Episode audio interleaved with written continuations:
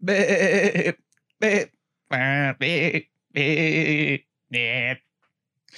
he convertido en una oveja humana. Soy como Cusco de las locuras del emperador, pero en vez de una llama me convierto en una oveja. ¿Por qué? Se estarán preguntando. Bueno, yo creo que es obvio para cualquiera que escuche este podcast. ¿Qué me haría a mí convertirme en una oveja el hecho de que el día de hoy me he vacunado? Con la vacuna llamada Sinopharm, que es la de los chinos. Que al parecer es mejor, ¿no? Es mejor que la gringa, mejor que la europea, mejor que todas esas basuras, mejor que la rusa. Pablo se vacunó el viernes, ¿no? Hoy es lunes. Sí, Juanqui, sí, me vacuné. Hipócrita. Pero eh, Años yo, desacreditando la vacuna. yo ahora puedo decir con seguridad y con orgullo que fue el último de toda la familia, tanto en esta casa como extendida, que se vacunó. Fui el que más resistió eso, pues todos los ataques de los autoritarios que están en todas partes del mundo el día de hoy. Fui el tipo que dijo que no, yo no me voy a dejar doblegar hasta el momento en que mi mami me dijo que lo hiciera porque ella quiere viajar y también porque piensa que el COVID nos puede matar, lo cual no es así. De hecho, en este momento estoy tomando alcohol, ¿no? Estoy tomando cerveza. Según internet, ¿verdad? Vi unos artículos ahí que decían y que no, que las vacunas estas, ¿verdad? Si tú tomas alcohol, te reduce la efectividad de la vacuna. Y yo dije, ¿tú crees que a mí me interesa en lo absoluto la efectividad de la vacuna? Tengo 24 años, estoy más sano que Cristiano Ronaldo. Eres una gorda. A mí cinco me años, llega a dar controla. COVID y bueno, mi sistema inmunológico le dice al COVID y que no, hermanito, aquí no se entra, lo siento. Los hechos son los hechos, amigo. Tu mami te obligó. Mi mami me obligó con una campaña de fastidio que duró como por tres meses y bueno, al final sucumbí. También porque eso, bueno, no fue por eso, pues, pero yo me acuerdo de eso cuando nos reunimos con nuestra familia el 31 de diciembre. Yo y que yo no estoy vacunado. Y nuestros familiares y que, ¿qué? ¿No estás en serio? O sea, ¿cómo es posible eso a estas alturas y tal? Y yo y que, bueno, amigos, así es como se ve un hombre. Así mismo, un tipo que sigue su propio camino, un tipo que no se deja manipular por los medios. Tengo muchas cosas que decir sobre la vacuna, sobre todo por el hecho de que no sé si están viendo el Instagram de los padres del cine, pero el día de hoy yo publiqué una imagen, ¿no? De las reglas, ¿verdad? Para entrar al fan meeting de la banda de K-pop ITZY, que es mi banda preferida, ¿no? Me sale un video de YouTube en donde ellas invitan a ese fan meeting que cuesta 66 dólares la entrada, ¿no? Entonces yo me meto por curiosidad a ver eso, pues las condiciones, porque eso es en Corea, yo no voy a ir, obviamente, pero para ver, pues, qué tal. Y yo subí una imagen de las condiciones a Instagram, pero esa es una imagen, ¿verdad? De una super imagen que corresponde como a cuatro imágenes distintas en donde muestran todas las condiciones para entrar a ese recinto, ¿no? Y si tú te pones a leer la cuestión y que, bueno, tienes que mostrar tu identificación en la puerta, ¿no? Tienes que mostrar tu entrada. Tienes que mostrar tu certificado de vacunación, que no cuenta. Si tienes dos vacunas, tienes que tener mínimo tres. Tienes que mostrar, ¿verdad? Eh, si no tienes lo de la vacunación, tienes que mostrar un test PCR que te hiciste hace 48 horas. Luego de eso, ¿verdad? Tienes que entrar con mascarilla sí o sí, o si no, no te permiten pues la entrada. Cuando estés adentro no puedes hablar, no puedes gritar, no puedes hacer así cheers, pues, y que ¡Woo! no puedes hacer nada de eso, está prohibido, ¿no? Entonces, y bueno, estoy diciendo eso como cuatro de las condiciones, cuando las condiciones, si tú te pones a leerlas, son como 40. Y yo dije, bueno, así no provoca ir a ningún sitio, ¿no? ni que eso, pues, y que tienes que ir con la máscara, tienes que vacunarte, Con la máscara. tienes que y, que, y que no, y que si llegas tarde, capaz no te dejamos pasar, porque los protocolos y vainas, y yo que no joda, ¿no? o sea, tantas condiciones como si yo fuera a viajar, no sé, que si a Corea del Norte, ¿no? Bueno, es gracioso porque suena como reglas normales, pero en Corea las ponen así seguramente súper explícitas y con todo un show y que no. Que esa es como la gran ironía que todavía no he entendido de toda esta situación que nos ha congregado en este podcast desde hace dos años en la queja, en la crítica. Que no entiendo cómo en Estados Unidos puede haber un concierto así como el de Travis Scott y que 50 mil personas y murieron porque estaban demasiado juntos y hubo una estampida y tal. Y en otros sitios es así que no, o sea, si es un concierto, eso. El aforo súper limitado, pocas personas, no pueden hacer ningún tipo de ruido. Porque los Estados Unidos es la tierra de la libertad, en cambio Corea, bueno, eso es como una, un campo de prisioneros, así como Australia, pues. Bueno, es que hay algo muy interesante sobre todo el tema de el C-19, la nueva bomba que atacó el mundo, que es que, ajá, o sea, hay varias perspectivas sobre el tema, pero últimamente he escuchado mucho y que, ay, bueno, o sea, es un, el, cada país tiene sus propias reglas y ya, o sea, hay que respetarlas. Mm. Y que bueno, si ese fuera el tema, entonces tú no podrías quejarte de nada de ningún país nunca. O sea, que Corea del Norte tiene sus propias reglas, o sea, eso se llama libertad, soberanía, o sea, tú no te puedes quejar. Y no es por hacerle el, el ejemplo más extremo, pero no sé, la gente no tiene como mucho chill con eso y claro, eh, no los culpo del todo porque ya todo el mundo tiene como una distinta actitud con el virus este del coño. Confusion of the highest order. Por cierto, esa entrevista hay que ponerla en el link, que esa entrevista es el mejor meme de toda la Why historia. are you gay? No, Pablo, estás totalmente equivocado. Mm. ¿Sabes por qué? No. Porque la gente, ¿verdad? No entiende lo que dice mi gran amigo Jordan Peterson, Ah. que él en una entrevista recientemente dijo algo que es completamente cierto, que nuestra reacción al C-19 ha sido mucho peor y mucho más dañina que la pandemia en sí. Pues, o sea, la pandemia fue un...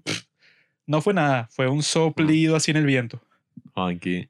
El problema no ha sido eso, el problema es nuestra reacción eh, así como que desmedida hasta el punto de eso, pues que para entrar al maldito fan meeting de ITZY, que ese es el ejemplo principal, tienes que mostrarnos hoy que, bueno, certificado de nacimiento, certificado, no sé, la licencia de conducir y tienes que mostrar, eh, no sé, que tú existes, pues, o no sé, así el captcha ese cuando tú entras a una página web y que demuestra que no eres un robot, o sea, tienes que mostrar un montón de cuestiones para entrar ahí, no te puedes quitar la máscara, no puedes gritar cuando estás viendo a ITZY frente a ti, obviamente que vas a gritar, ¿no?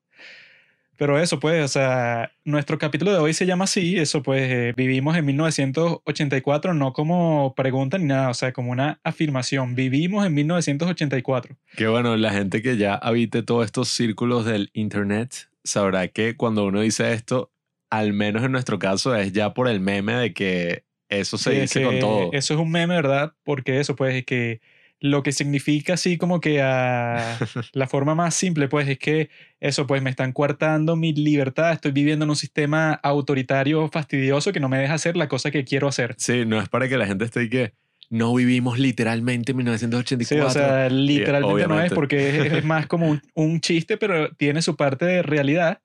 Porque yo les voy a contar una historia de cuál es la motivación principal de nosotros para hacer este capítulo el día de hoy, porque también vamos a dar un anuncio muy grande en la historia de los padres del cine que lo va a cambiar todo de este podcast.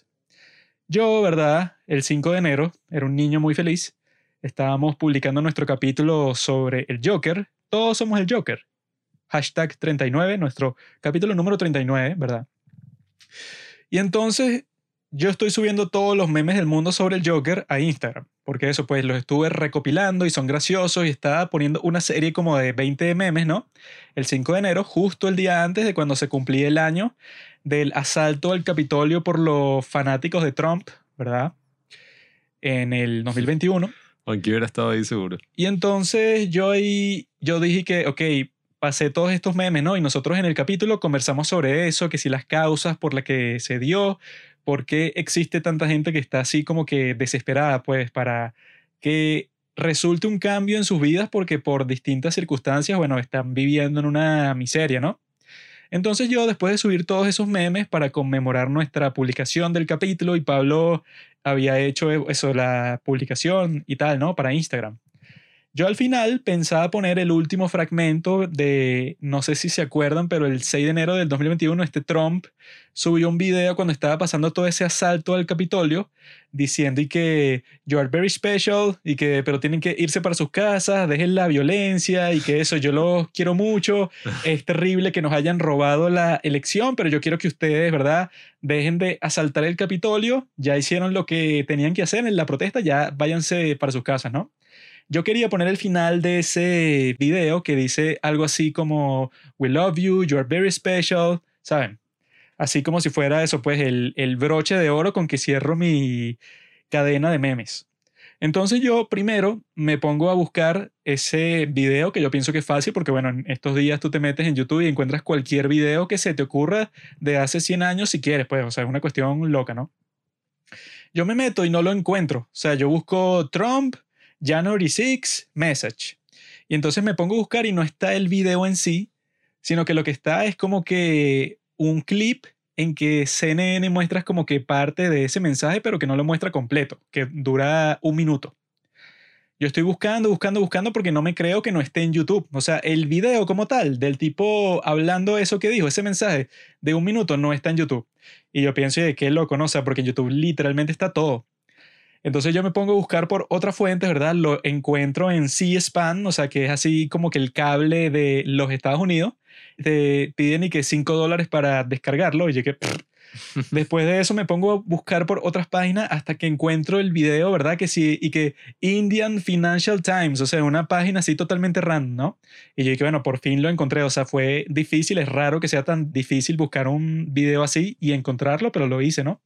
Entonces yo corto el video, ¿verdad? Para poner que si los últimos 8 segundos, creo que no eran ni 10 segundos, ¿no? Yo lo corto y tal, lo subo a Instagram al final de esa gran cadena de memes, ¿no?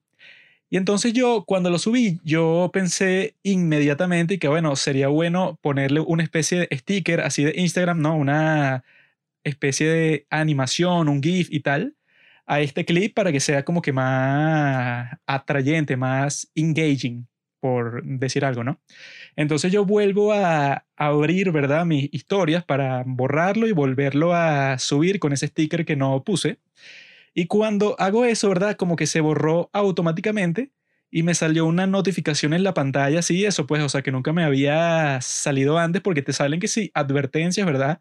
En la sección de notificaciones, pero en este caso te salió una advertencia, sí, o sea, de pantalla completa de todo el teléfono diciendo así y que su publicación en las stories nos incita a la violencia, entonces la borramos automáticamente porque eso es una, eh, como que una violación de nuestras políticas de Instagram y tal. Y qué mierda, o sea, yo me asusté porque he escuchado como mil millones de historias distintas que por una estupidez te bloquean para siempre tu cuenta de Instagram o de Facebook. O sea, que vi una en un video de YouTube sobre el metaverso que decía que este tipo que había gastado y que 46 millones de dólares en anuncios en Instagram, Facebook le cerró la cuenta de un día para otro sin explicación, pero no es que te la suspendió, sino que la cerró, pues la borró.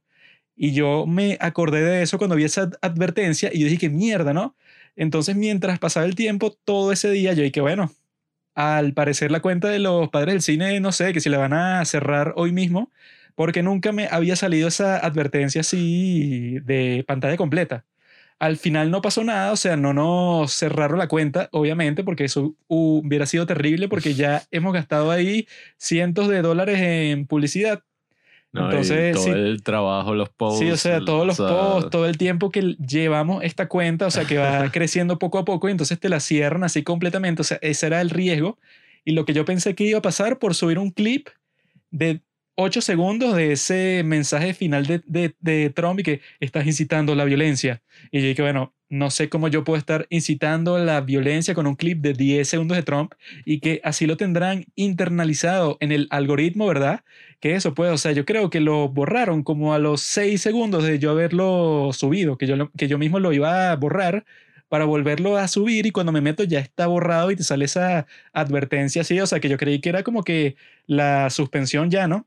Y yo cuando veo eso, yo dije, coño, o sea, esto fue lo que nos motivó a hacer un capítulo completo sobre todo ese fenómeno, pues, o sea, de que en Internet existen, pues, o sea, ya estos conglomerados, estas especies de monopolio, o sea, que existen eso, pues, o sea, como cinco o seis empresas de redes sociales, así como Facebook, que es dueña de Instagram, dueña de WhatsApp, Twitter, Red y tal, o sea, es un grupo muy pequeño de empresas de tecnología que los tipos pueden controlar todo el ciberespacio, básicamente. Pueden expulsar eh, para siempre de su plataforma al presidente de, de, los Estados Unidos, que fue lo que le pasó a Trump. Tienen un poder gigante, ¿no? Y bueno, nosotros que somos una cuenta pequeña, si suspendieron a Trump, nos pueden suspender a nosotros por cualquier razón que se les ocurra. Entonces, eso, pues tenemos unos anuncios sobre qué es lo que podemos hacer para blindarnos un poco y tener un plan B, un plan C, un plan D de cualquier cosa que nos pase así, porque es como que un riesgo muy tonto cuando nosotros no es que estamos publicando y que soy un nazi, soy racista, no sé, y que vamos... Claro, sacar todas estas y vainas de que contexto. vamos a la protesta, todos nosotros los racistas, para que las otras razas, o sea, nosotros no estamos publicando nada de eso. Sin embargo, por una estupidez así, te podrían cerrar la cuenta y yo he escuchado un montón de historias de un montón de gente, eso con menos suerte que nosotros, que les ha pasado así por una estupidez que pusieron en una historia o en una publicación, se jodieron para siempre. Sí, bueno, claro, hay que blindarse porque nuestros planes son a largo plazo y obviamente que, oye, uno pasa dos años trabajando en una cosa en particular y, bueno, invirtiendo un pocotón de dinero que yo no me imagino que habrá, cuál habrá sido la reacción del tipo ese que invirtió 46 millones de dólares en publicidad. O sea, Así que no Que- sé ni cuántos seguidores y cuánta, eh, cuánto engagement tendría en su cuenta para ese era- momento. Era Donald Trump. Con 46 millones de, de dólares en las redes sociales, tú puedes hacer un marketing, pero, o sea, supremo. Sí, o sea, yo no me imagino y eso, pues, en verdad es un tema súper interesante porque hecho el loco, últimamente he visto muchos ejemplos interesantes, cosas que han ido pasando y el mismo hecho de que aquí no estemos hablando del virus por su nombre, sino que estemos diciendo el C19, ni siquiera sé por cuál, o sea, no es Sí, que... o sea, es una autocensura, pues. Exacto, no es que yo haya dicho la palabra prohibida en un podcast y me lo censuraron, no. Eh, pero todo el mundo lo hace, así Ah, que... bueno. Yo vi que en el podcast de Joe Rogan, uno de los tipos que fue, no, Eh, estaban conversando y que no, uno de ellos, ¿verdad? Subió como que un video estúpido en YouTube que lo que dijo fue que no, bueno, yo cuando tuve COVID lo que hice fue tomar cerveza y me curé. O sea, así como que un chiste, pues, y que eso, pues, o sea, no me afectó mucho. Yo lo que hice fue que darme en mi casa tomando cerveza y me fue bien, ¿no?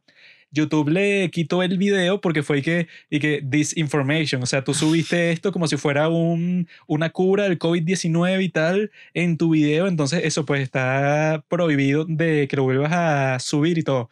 Y que, qué estupidez, Juan. No, y además creo que es un tema interesante porque se puede discutir desde las dos perspectivas. Obviamente está la perspectiva más clara que es la que uno tiene como usuario, como creador de contenido, que es que claro, o sea, si tú, no sé, es súper frustrante que a ti te censuren en cualquier sitio, pues. Eh, ese es como lo primero que uno piensa que es esa gran frustración y que este sitio, vivimos en 1984, la censura ya es parte y pan de cada día. Pero claro, a mí también me gustaría hablar un poco de la perspectiva que uno puede tener de una empresa y que si te das cuenta, oye, si es un peo que tú tengas que lidiar como que con el Internet y poner regulaciones a tu sitio web a través de un algoritmo. O sea, que el algoritmo no sé qué tan avanzado sea, pero que dudo mucho que pueda definir el contexto de todas las situaciones. Obviamente no. Por el mismo ejemplo que acabas de dar y por miles y millones de ejemplos que se dan en el día a día. O sea, en Facebook, por ejemplo, cuando empezaron a aplicar una política que era como que no, no puedes poner lenguaje eh, ofensivo, muchísima gente hizo el meme que preguntaban y que, ay, eh, ¿de qué marca y de qué color es tu laptop? Mm. Y si tú decías HP negra, te censuraban el mensaje y te decían y que no, has puesto un mensaje de odio. Tu cuenta estará, no sé, en revisión, no puedes comentar ni nada por una semana, porque eso, pues creían que estabas haciendo un insulto racista. Entonces, yo creo que sí es interesante también hablar de esa perspectiva que puede tener desde, ajá, o sea, si tú quieres poner ciertas regulaciones en tu plataforma para evitar contenido de mierda, pues que era, que bueno, también voy a hablar un poco de eso, de lo que era el Internet originario, el Internet que todos conocimos en nuestras infancias, así de 2000 al 2010, que era un Internet oscuro, pues, o sea, yo particularmente, como digo, odio muchísimo esos videos y me ha pasado experiencias muy desagradables en grupos de WhatsApp, sobre todo cuando eran grupos que sí, ay, del colegio. Mm. Me pasó incluso con un grupo de la universidad que yo me quedé súper sorprendido y que, ¿cómo se les ocurre? O sea, un grupo así de la universidad y de repente pasaron unos videos así de un cadáver y de unas vainas así como que, ay, jaja. Aunque Qué hay interesante. algunos de esos videos que tienen su función, pues. No, o sea. Porque sí. están el gore así, o sea, que no tiene como que ningún sentido práctico, que es que no, bueno, que estos tipos, ajá, eso, una tortura o cualquier cosa así como de completamente sádica y tal. Sin embargo, yo los que vi en este subreddit que solía existir, ¿no? En Reddit, que se llama Watch People Die, ¿no? Entonces, en ese subreddit te pasaban todo tipo de videos, pero que sí de cámara de seguridad de la calle, ¿no? Para que tú vieras que, bueno, que si este tipo estaba pasando la calle sin ningún problema, así totalmente tranquilo, de repente eso lo atropellaron así de la nada o eso, todo tipo de sucesos como de completamente desafortunado. Que son y que no, un tipo que literalmente estaba parado en la acera de la calle que sí fumando, o sea, sin hacer absolutamente nada. Y hay un video en donde sale volando una camioneta desde la calle y le cae literalmente encima a esta persona que ni siquiera estaba cruzando la calle ni nada. Existen un montón de videos de ese estilo que están finos para uno, pues, o sea, de verlos así, para en algún sentido pensar así y que, ah, bueno, o sea, cuando estés por la calle y cuando vayas por la vida, tienes que estar consciente de que la muerte está en cada esquina, pues, o sea, que te puede pasar algo terrible, así tú pienses que no, que es imposible o que no es muy probable o cualquier cosa así. En realidad está ese riesgo en todas partes, ¿no? Entonces sirve así como que en un instinto de autopreservación y tal, pero que lo quiten completamente cuando eso, pues, o sea, en el Internet desde el principio, o sea, cuando era completamente libre, tú subías lo que te daba la gana, pero no en cualquier parte, pues, o sea, e- ese sitio de Live Leak, o sea, si tú entras voluntariamente al Live Leak, que es y que, bueno, vas a conseguir todos los videos del mundo, así, no sé, los más sangrientos, sobre guerra, sobre conflictos así, eso que vas a ver cosas horribles, bueno, eso fue porque tú entraste por tu propia voluntad y si lo quieres ver, bueno, Bueno, es pero que no es que te van a salir en tu página de Facebook así como así, pues. había gente que sí. Es que, o sea, yo creo que lo importante, ¿verdad? Al hablar de este tema, es eso que menciono. Pues, bueno, podría decirse lo mismo sobre cualquier tema, pero eso de las dos perspectivas, yo creo que es muy importante, sobre todo al hablar de un tema tan sensible, porque es lo que digo. Siendo yo una de las personas que menos quiere ver cualquiera de esos videos y menos querría ver cualquiera de esos videos, sí entiendo que esos videos, o sea, tienen un sentido por qué, por qué la gente los veía y los ve. O sea, el sentido es no solamente el de la curiosidad mórbida y todas estas razones que hacen que, quizá, eh, que queramos ver todos estos videos violentos y a veces películas así de gore y cosas así de slashers, porque siempre tenemos como esta curiosidad que es casi una cosa como un instinto animal y todo. Está ese aspecto de la autopreservación, o sea, hay muchas cosas ahí de curiosidad y al mismo tiempo es lo que pasa como con todo, eh, sobre todo en esos primeros días del Internet, que cuando algo se te pinta como extremo, not safe for work, no sé qué broma, eso te llama siempre la atención y si lo quieres saber solamente ve cualquier publicidad que hacían de los juguetes cuando uno era niño, o sea, y que este es el juguete más extremo de la historia, No, eso este que carro. cualquier cosa que tú prohíbes en cualquier contexto y que este es el libro prohibido. Ajá. Si lo lees se te va a pudrir la mente y tú y qué coño, pásame ese libro porque Exacto. yo quiero experimentar con eso. Uno tiene una curiosidad natural Pero por eso, todos los libros todo lo prohibidos. que tiene que ver con eso, pues, o sea, que no, la foto así del cadáver o el video de gore y todas esas cuestiones no son muy comunes, entonces no es un problema tan grande, sino que eso, pues, en, en cuanto a la censura que practican todas estas compañías, llega un punto que es absurdo porque no es para un tema que tú dices y que, ah, bueno, ok, tiene sentido que tú censures y que no, bueno, que si el canal de YouTube de ISIS, o sea, que los tipos no tengan así como que la herramienta así de fácil y que no, bueno, yo quiero esparcir todo este odio, quiero reclutar a un montón de gente para mi grupo terrorista. Que era lo que estaba haciendo LifeLeak de todas formas, que ellos decían como que, ok, tú puedes subir videos de esas cosas que hacía ese grupo terrorista, pero si el grupo terrorista o alguien, pues el perpetuador, Sí, o sea, perpetrador, ¿cómo se si- dice? Sí, sí, o sea, si, si los hacen ellos mismos, Exacto, tú no puedes subir un video que hayas hecho tú, pues. O sea, eso sí era completamente prohibido en el sitio. Sí, entonces todo lo que tiene que ver con eso, bueno, se entiende que entre la censura por esa parte, ¿no? Pero todo lo que tiene que ver con el COVID, que es y que, no, bueno, si tú eso mencionas como que existe este tratamiento al- alternativo, ponte, si, si un tonto sube un video así y que, no sé, un tipo así completamente hippie, Así que yo he encontrado la cura para el COVID. Es esta rama que crece en mi casa y yo la estoy vendiendo por 5 dólares cada rama. Entonces, si tú la quieres comprar para que te salves de esto y tal, si eso pasa, bueno, eso no tiene mucho sentido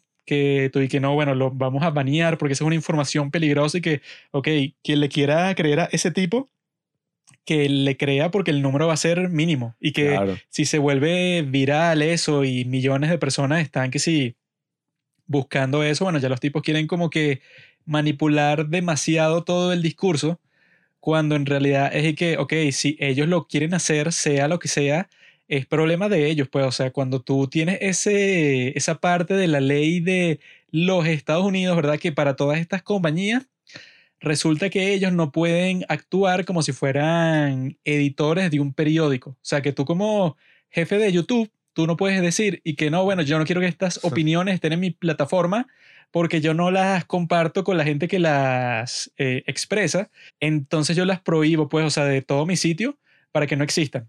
Y que según la ley de los Estados Unidos, tú estás protegido como plataforma, ¿verdad? Para que si alguien sube un video de que no, que yo soy nazi y, entonces vamos a formar el nuevo partido y vamos a dominar todo el mundo, tú como eres una plataforma, ¿verdad? Que ese video esté en tu página, sea YouTube, no hay forma de que la gente te pueda acusar a ti legalmente de que tú tienes como que alguna responsabilidad con eso. O sea, tú estás completamente a salvo.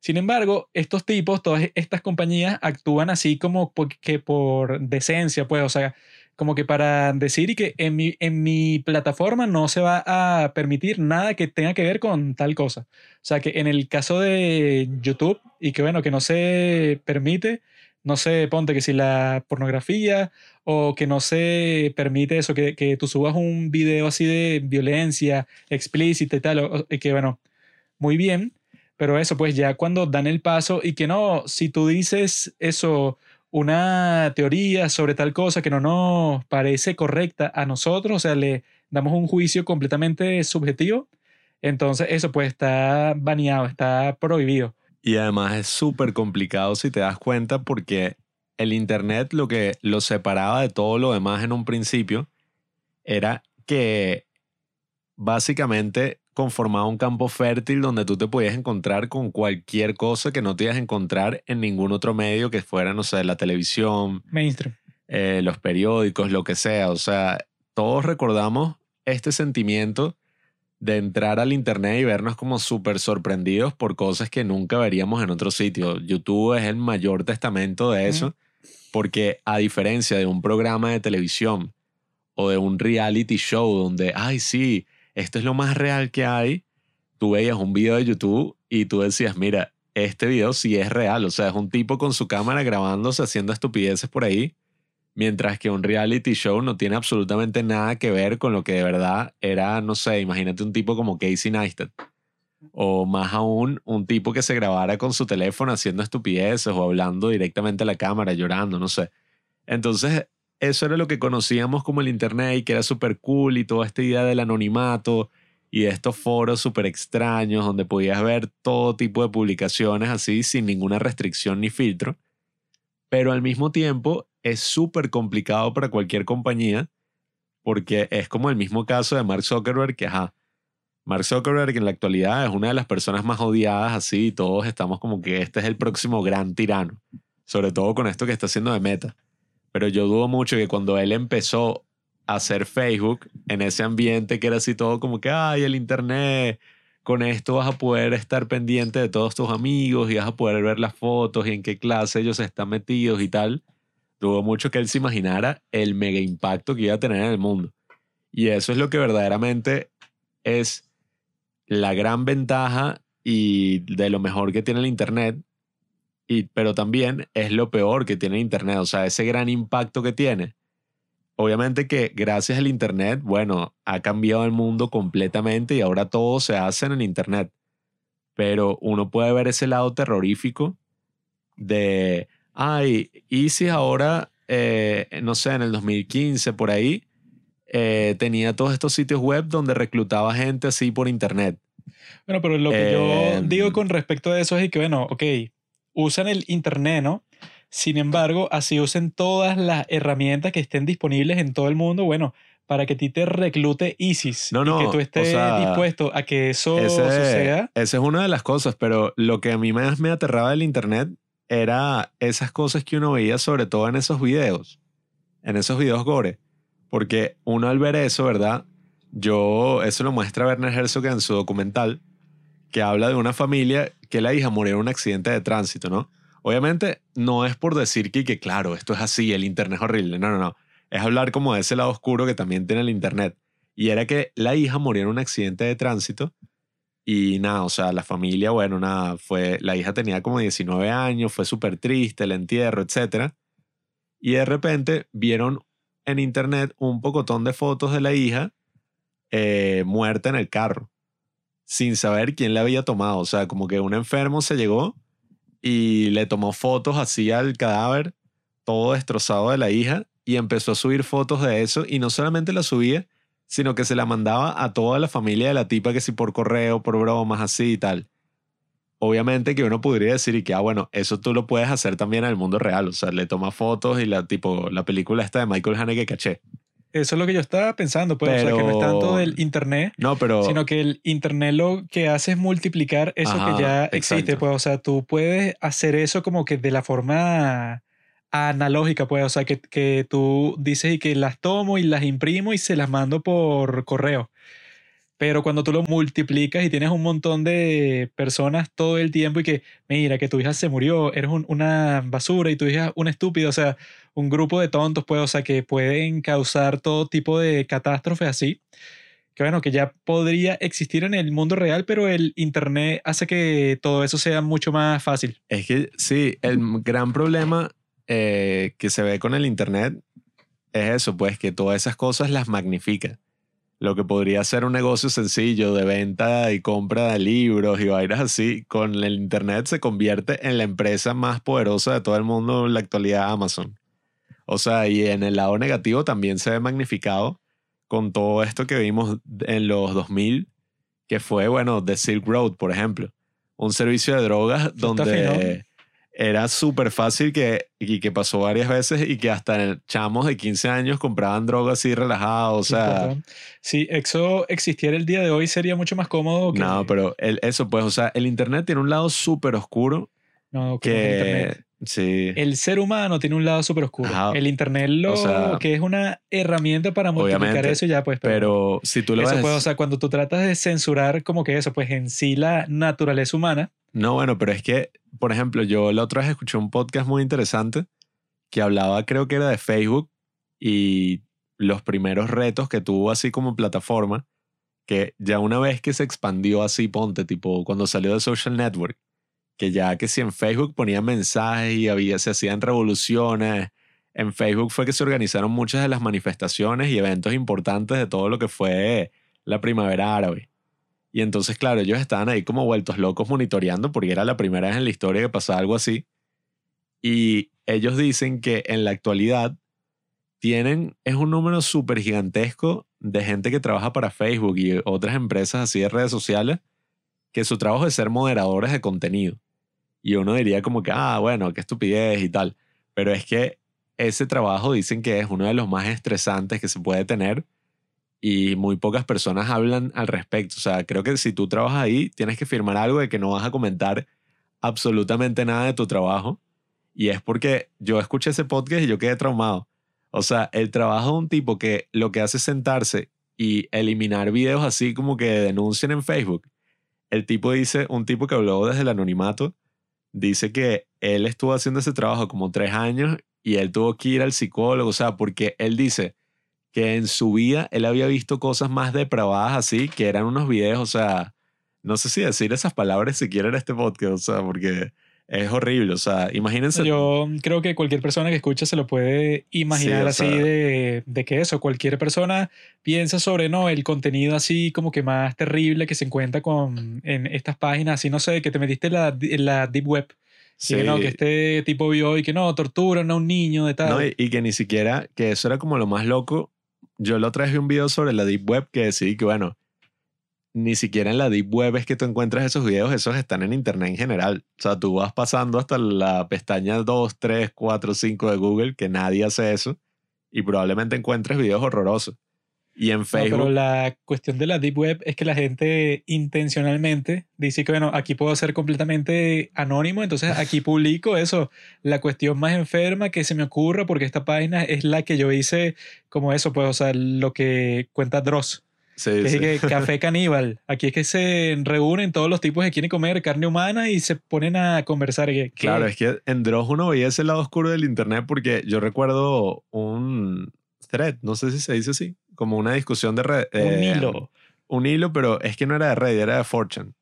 Bueno, pero thread es. Sí, era como un hilo de Fortune, por así decirlo, que si no saben que Fortune es, esta, es este foro de internet que podríamos decir que en la actualidad es lo más parecido a lo que era el internet, eso pues en los años 2000, así en sus inicios, quizás hasta finales de los 90, que es un foro que al principio era para reunir gente y hablar de anime, para eso lo hizo el creador, pero tiene un pocotón de temas y tiene un impacto gigantesco, así no lo parezca, o sea, así parezca que son 300.000 usuarios hablando como que en esta plataforma que se ve con un diseño súper anticuado. En verdad tiene mucho poder. O sea, de ahí ha surgido muchísimas cosas que han moldeado la cultura. O sea, Pepe de Frog, Anonymous también como que surgía de esos espacios. Y en este caso, era un hilo donde un tipo decía, creo que era, ¿te acuerdas? Era como cómo hacer unas bolas de unos cristales Ah, sí. y de cómo hacer unos cristales así no tóxicos en casa, tal. Y resulta que si tú usabas los ingredientes que decía el tipo, básicamente te estabas envenenando. O sea, creabas una reacción así. creas una, espe- una especie de ácido así que Ajá. cuando eso hierve y entonces comienza a convertirse en humo, pues en el estado gaseoso y que te mata, pues, o sea, Exacto. llena todo el sitio en donde tú estés, que si toda tu cocina y te mueres Sí, o sea, por hacer una estupidez que viste en 4chan. el Internet obviamente es una herramienta y como toda herramienta, o sea, trae todos sus beneficios y trae muchísimas desventajas que intensifica ese lado negativo. Internet pues. es como un martillo. Yo soy un hombre, ¿no? Y ya yo soy violento. Yo veo un martillo y que, bueno, eso me permite matar a la persona que yo quiero matar más rápido.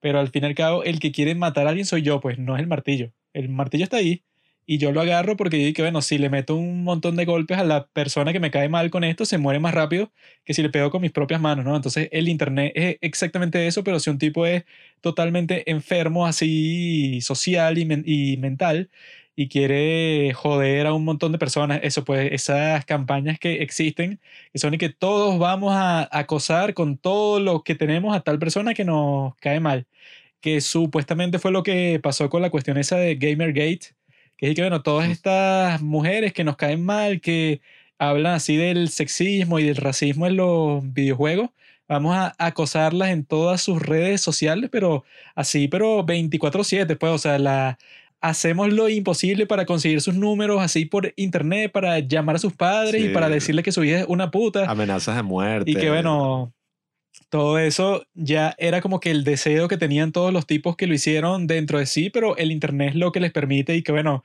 descubrieron la dirección de la persona y fueron a su casa para molestarla. O sea, eso Bueno, pasa todo el tiempo Es ahora. lo que yo te estaba contando el otro día, que es ese lado a veces terrorífico, pues, de estas nuevas herramientas, nuevas entre comillas, que, por ejemplo, antes obviamente podía existir el rechazo social y sobre todo eso, pues, eh, como uno ve una película tipo The Hunt, Eh, pero en el caso de que de verdad el tipo haya usado o haya hecho un crimen. Pero en este caso vi fue la historia de un tipo que era un youtuber súper así ofensivo y tal, que el tipo lo descubrieron que estaba mandándole mensajes sexuales a niñas menores de edad. O sea, estaba cometiendo un crimen. eh, o bueno, en este caso creo que ni siquiera era un crimen porque no llegó a cometer el acto, pero o sea, el tipo quedó expuesto como un enfermo, pues, ante todo el mundo. Y nada, o sea, lo que pasó, que uno puede decir que se lo merece, pero al mismo tiempo es muy aterrador porque es, oye, el nivel de castigo al que pueden llegar las cosas, es que el tipo lo sacaron de YouTube donde el tipo llevaba creo que ocho años, nueve años subiendo videos y tenía un pocotón, o sea, creo que era un millón, un poquito más de suscriptores, o sea, vivía de eso. Entonces, nada, o sea, lo votaron de YouTube, el bicho intentó subir videos a otras plataformas, los votaron de todo, o sea, lo banearon de todo. lo banearon de casi todos los sitios web, así PayPal, eh, o sea, casi todos los sitios, porque claro, no es que los sitios se organizaron para joderlo, sino que ponte, tú eres una página y recibes 300 denuncias que dice, mira, este usuario es eso, pues, un, no sé si decir la palabra, pero es, Pedófilo es un pedófilo. sí, o sea, este tipo es un pedófilo. Oye, obviamente tú como plataforma vas a decir, bueno, ok, 300 denuncias, vamos a investigar y tal. Dicen esto, sí. Why are you gay? o sea, se van a asustar, pues. Entonces, ajá, ok, digamos que pasó eso que ya es terrorífico y que le ha pasado a gente por cosas que ni siquiera son crímenes, o sea, por opiniones, ajá, opiniones eh, ardientes. Este tipo no solo le hicieron eso, sino que el tipo, ¿verdad? Quedó en la quiebra y entonces se metió a trabajar como Uber.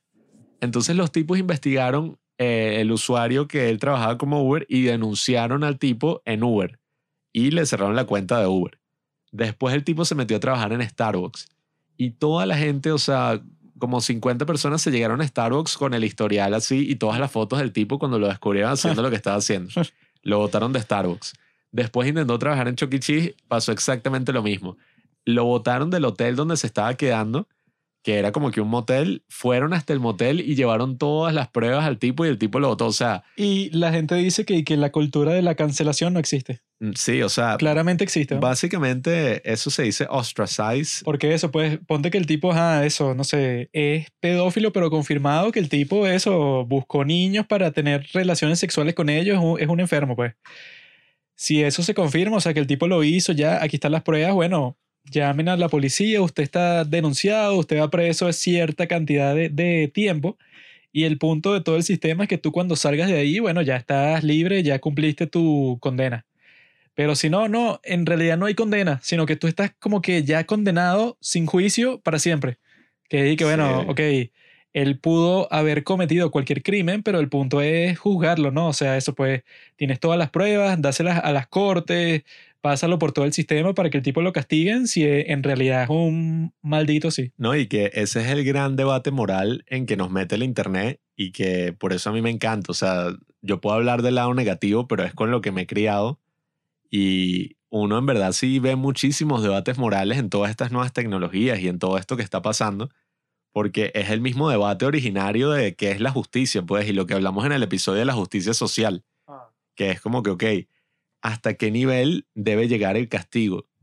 Sí, ¿Quién eso debe puede, o sea, el que castigo? ponte que te castigan, pues, pero tampoco puede ser como ese capítulo de Black Mirror, ese de White Ajá. Christmas, que es que, bueno, tú estás castigado, pero para siempre, y ya no formas parte de la sociedad ni nada, que es lo mismo que quieren hacer con la gente que no se vacuna en Francia, en Australia, en un montón de sitios así como que particularmente estúpidos, que es que no, bueno, tú no puedes formar parte de la sociedad porque no te vacunaste y eso, se inventan todas esas políticas estúpidas para excluir a las personas. Y por eso es que nosotros, ¿verdad? Con, con respecto a este tema, pues, o sea, del Internet, de todos los usos así que tiene, pero también de la censura extrema, pues, o sea, que existen todas las plataformas, ¿verdad?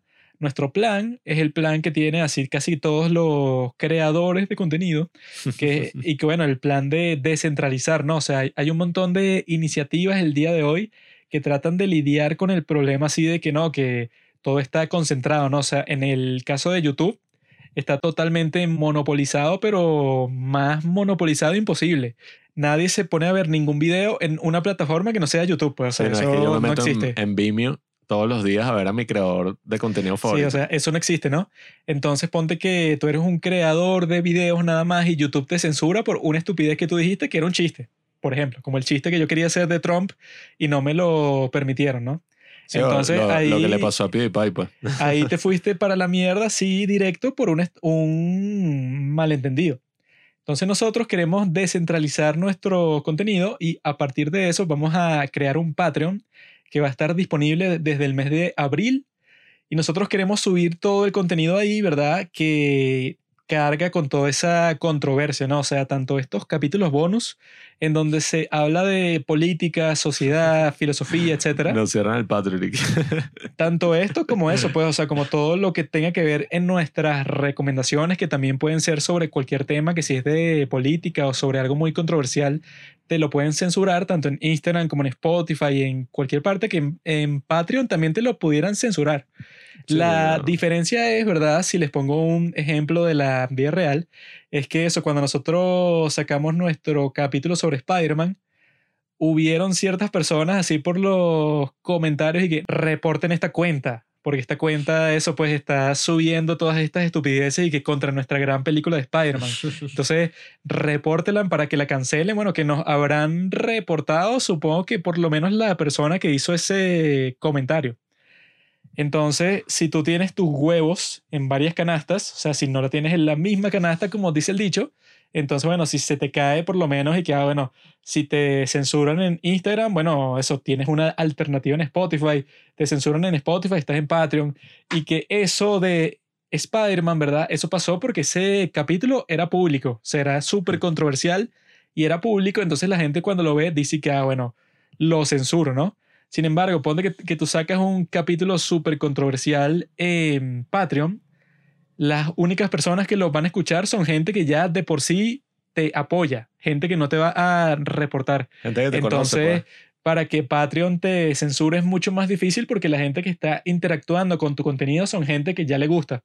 En cambio, en Instagram, ¿verdad? En todos los capítulos del podcast que son completamente públicos y gratis, un montón de gente que no esté de acuerdo contigo te puede denunciar, acusar y que lo que dijo Pablo en su recomendación fue discriminatorio, por lo tanto quiten el capítulo o quiten la publicación. O sea, para blindarnos de todas esas cuestiones, ahora desde el mes de abril vamos a tener nuestro Patreon, que ahí es donde nosotros queremos expresar, pues, o sea, todo nuestro podcast en su esencia, que la esencia del podcast, ¿verdad? Que hay que determinar eso como la esencia de todas las cosas del mundo, los conceptos, los objetos.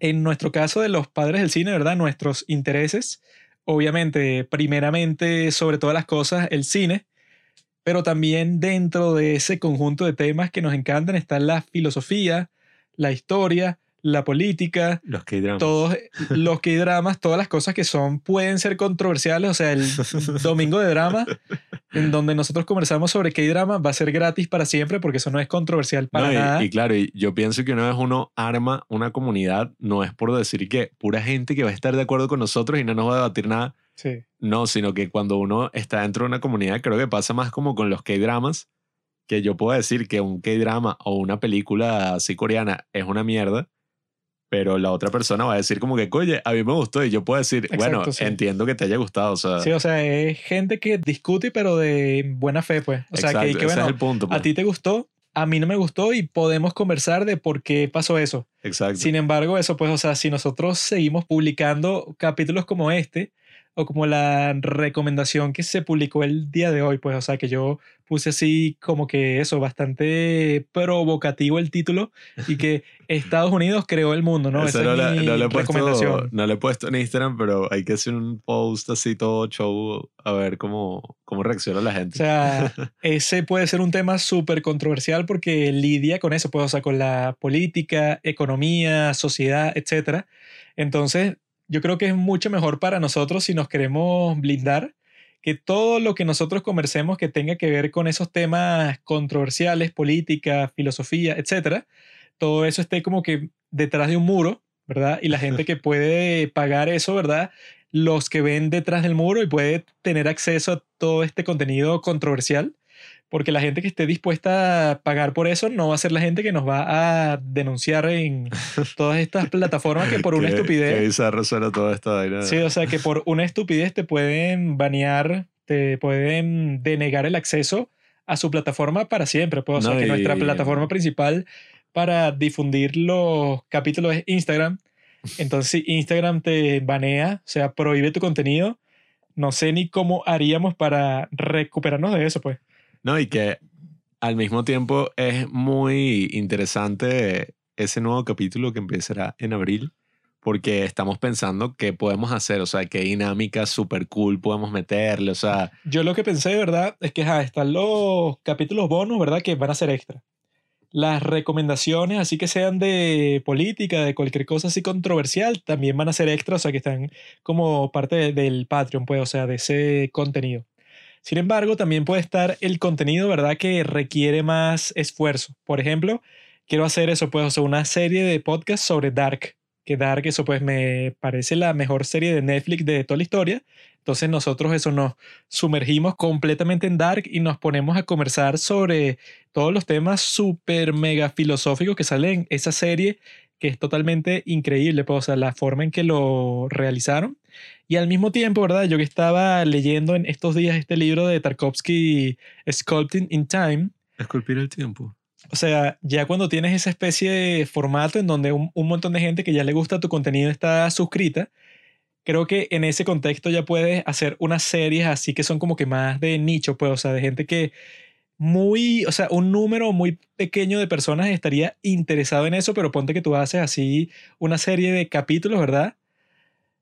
Eh, comentando capítulos del libro de Esculpir e- en el tiempo de Andrei Tarkovsky, pues, o sea, que la sabiduría sobre el cine que te muestran ahí es una cuestión titánica, pues gigante, pero que tú si lo sacas como capítulo público no tiene como que tanto impacto, porque eso es un nicho como que muy reducido de personas que estaría interesado en eso, pero si, tú sí ya sabes que eso puede, o sea, que están mm, pagando tu Patreon, ya sabes que eso puede, ese es tú como que tu grupo elegido, pues, o sea, el pueblo elegido, el Israel de todas las personas que están ahí que nos puede servir eso, pues, o sea, para subir todos los tipos de contenido que primero es polémico, o sea, que es peligroso que esté por ahí, dado ese ambiente tipo 1984 de censura que nos enfrentamos hoy en día, y que al mismo tiempo puede ser el contenido como sucede en todos los Patreon, pues el contenido que más tome esfuerzo será el pago, y todo el resto del contenido, que va a ser siempre la mayoría del que publiquemos, va a ser el que se mantiene completamente gratis. Pues. No, y, y yo creo que va a ser algo muy emocionante. Ay. No. creo que va a ser algo muy emocionante porque nos va a dar la oportunidad de pensar nuevas dinámicas, cosas que hacer con la audiencia, que son ustedes que nos escuchen, que al final hemos conocido a un pocotón de personas interesantes a través de, de los padres del cine y de este tiempo que llevamos en esto, Es correcto. que incluso hemos hecho episodios con algunos de ustedes, o sea, nuestro- podríamos hacer con nuestros muchísimas... mismos seguidores. Exacto, o sea, podríamos hacer muchísimas dinámicas y al final hacer un buen grupo donde podamos discutir películas, o sea, Bueno, yo vi que en la membresía exclusiva de esa, de la empresa de Ben Shapiro, Daily Wire, tienen como que un book club, o sea, un club de libros en donde conversan, ¿verdad? Cuando lo están inaugurando sobre 1984, que lo acaban de inaugurar, ¿no? Mm, Entonces se pueden hacer cosas parecidas con personas que ya tú sabes que eso puede, o sea, que están fanáticas, pues, o sea, que les gusta tu contenido para empezar y ya te da como que mucha más libertad y que al mismo tiempo eso, pues el punto de toda la cuestión es descentralizar. O sea, si algo está descentralizado, o sea, si tú tienes eso, tus huevos en, como en 10 canastas distintas, de esa forma eso, como que la censura la evitas completamente, pues, porque si tú dices y que no, eso, todo mi podcast va a ser público todo el tiempo y yo voy a conversar sobre todos los temas controversiales que yo quiera, o sea, que todo el mundo se joda. Y que bueno, si tú haces eso, al fin y al cabo te va a pasar como Alex Jones, que, que bueno, que el tipo lo terminaron baneando de todas las plataformas y el tipo sacó su página independiente completamente para él poder subir cualquier cosa, pues él no, no le permiten entrar ni en YouTube, ni en Spotify, ni los bancos quieren aceptar su dinero, ni nada. O sea, Ay. no creo que nos vaya a pasar algo así a nosotros.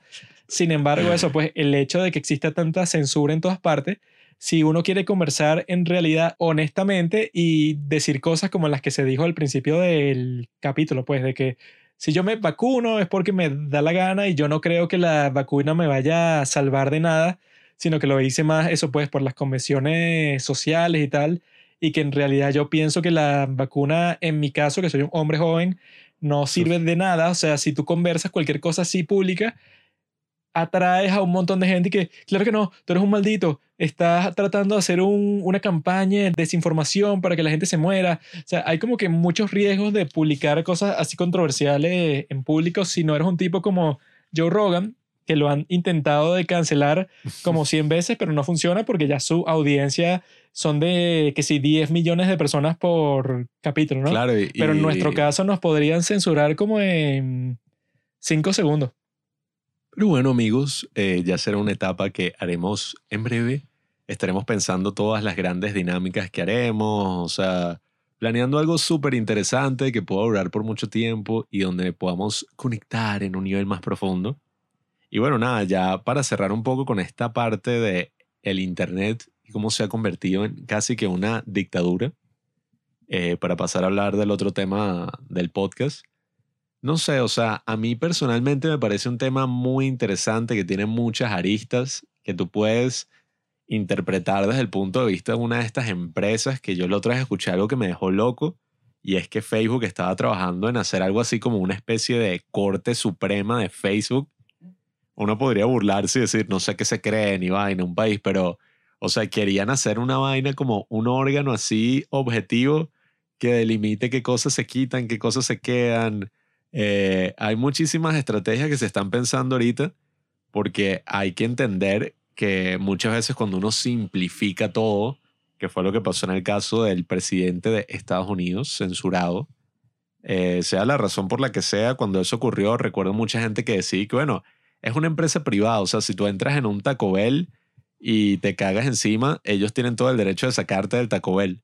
Y eso yo lo entiendo, pero en el caso de Twitter estamos hablando de algo que no es una... No, eso es una empresa privada cualquiera, o sea, es el medio de comunicación más grande y de expresión que tenemos en la actualidad. La gente se estaba burlando de ese comentario porque dicen y que, ah, bueno, entonces dile eso a todos los restaurantes que lo cerraron indefinidamente por lo del COVID.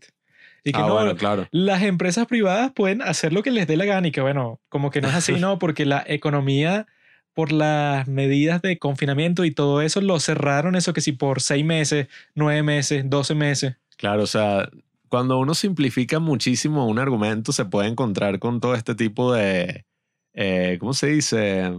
Eh, incoherencias. Aporías.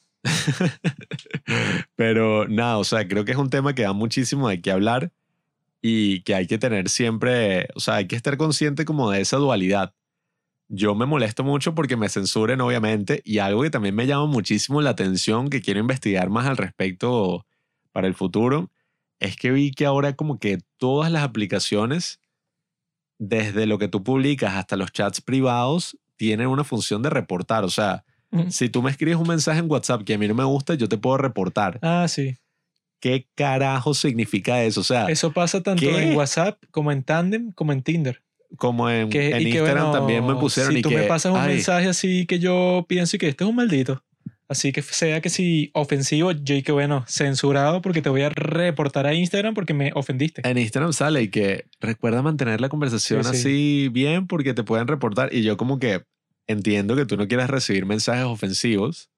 Pero bloqueame y ya, pues, o sea, porque me vas a reportar a, O sea, a la Corte Suprema yo- de Facebook. a mí me han llegado muchos mensajes en los privados, porque yo tengo el Instagram privado y en verdad no lo uso mucho. Así, o sea, no es que publico casi nada, pero me llegan mensajes X de spam y yo lo en dos segundos ni veo el mensaje. O sea, simplemente bloqueo porque cuando te mandan una foto tie- está desenfocado. O sea, dice, ¿quieres ver la foto? O sea, ya hay cosas interesantes que han hecho para evitar que tú estés viendo fotopenes todo el día en tu página. Coño, eh, ¿A ti te mandan fotopenes todo el día? No, no soy mujer, pero me gustaría. Ah. Pero el punto es que, coño, Why are you gay? who says I'm gay? el punto es que, o sea, How dare you? tú no vas a estar como que pensando que en una conversación privada de WhatsApp te van a poder denunciar tu mensaje y que ese mensaje ahora lo tenga WhatsApp y ellos decidan si te quieren tener en tu plataforma o no. O sea, eso va totalmente en contra de lo que significa mensajería privada. No, pues. Lo que dijo mi gran amigo Jordan Peterson es que el derecho a la libre expresión no es un derecho, es el derecho. O sea, si tú eliminas la libre expresión, entonces no existe más nada en este mundo. Pues, o sea, todos los derechos están basados en ese. Si a ti te dicen y que no, bueno, tú no puedes publicar esto, tú estás prohibido de esta plataforma, estás tal y tal y tal, eso va contra la libertad de expresión que la gente le gusta decir esa frase que es un poco tonta, pues que es y que, no, bueno, tú tienes libre expresión, pero no eres libre de las consecuencias. Que Mm. cuando te dicen eso es como que te están amenazando, pues, y que, bueno, Pablo, tú puedes decir lo que te dé la gana. Pero tú no eres libre de que yo te caiga a golpes si a mí me parece ofensivo lo que tú dijiste y que bueno, creo que todo el punto de la libre expresión es que yo sí estoy libre de las consecuencias, ¿no? O sea, que las consecuencias podrían ser en una sociedad normal, por ejemplo, que yo diga algo que a ti no te gusta y tú me lo discutas.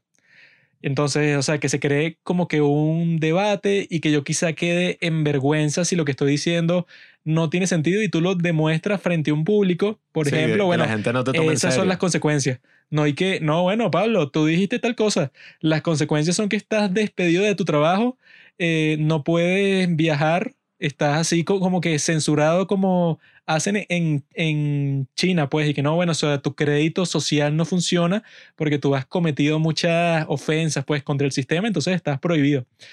Eso puede pasar, pero esa frase que, bueno, tú no eres independiente de las consecuencias, no eres libre de eso. Y bueno, deberías ser libre porque ese es todo el punto, pues, o sea, que yo pueda decir lo que me dé la gana y que si a ti no te parece lo que yo estoy diciendo, bueno, discútelo conmigo y llegamos pues a un consenso o a un debate, pues un diálogo, una que discusión. Además te ponen el, el dibujo este de Pictoline, que Pictoline a veces, a veces tiene unas cosas medio interesantes. Pixeline son pero unos malditos comunistas todos. ¿no? Pictoline yo a veces pienso que agarran como que una idea que puede ser interesante, la simplifican al 100% quitándole cualquier tipo de eso, pues, o sea, de, de inteligencia. de dimensión, pues, o sea, Sí. de que tú entiendas qué es lo que realmente está pasando. Hay un montón de Simplifica, gente que exacto. sube imágenes de Pictoline y que ven, esto es lo que está pasando y que bueno, esa es la forma más simplificada posible de explicar una situación difícil. Es como esas imágenes cringe que a veces comparten los papás en Facebook, que es como que Mm.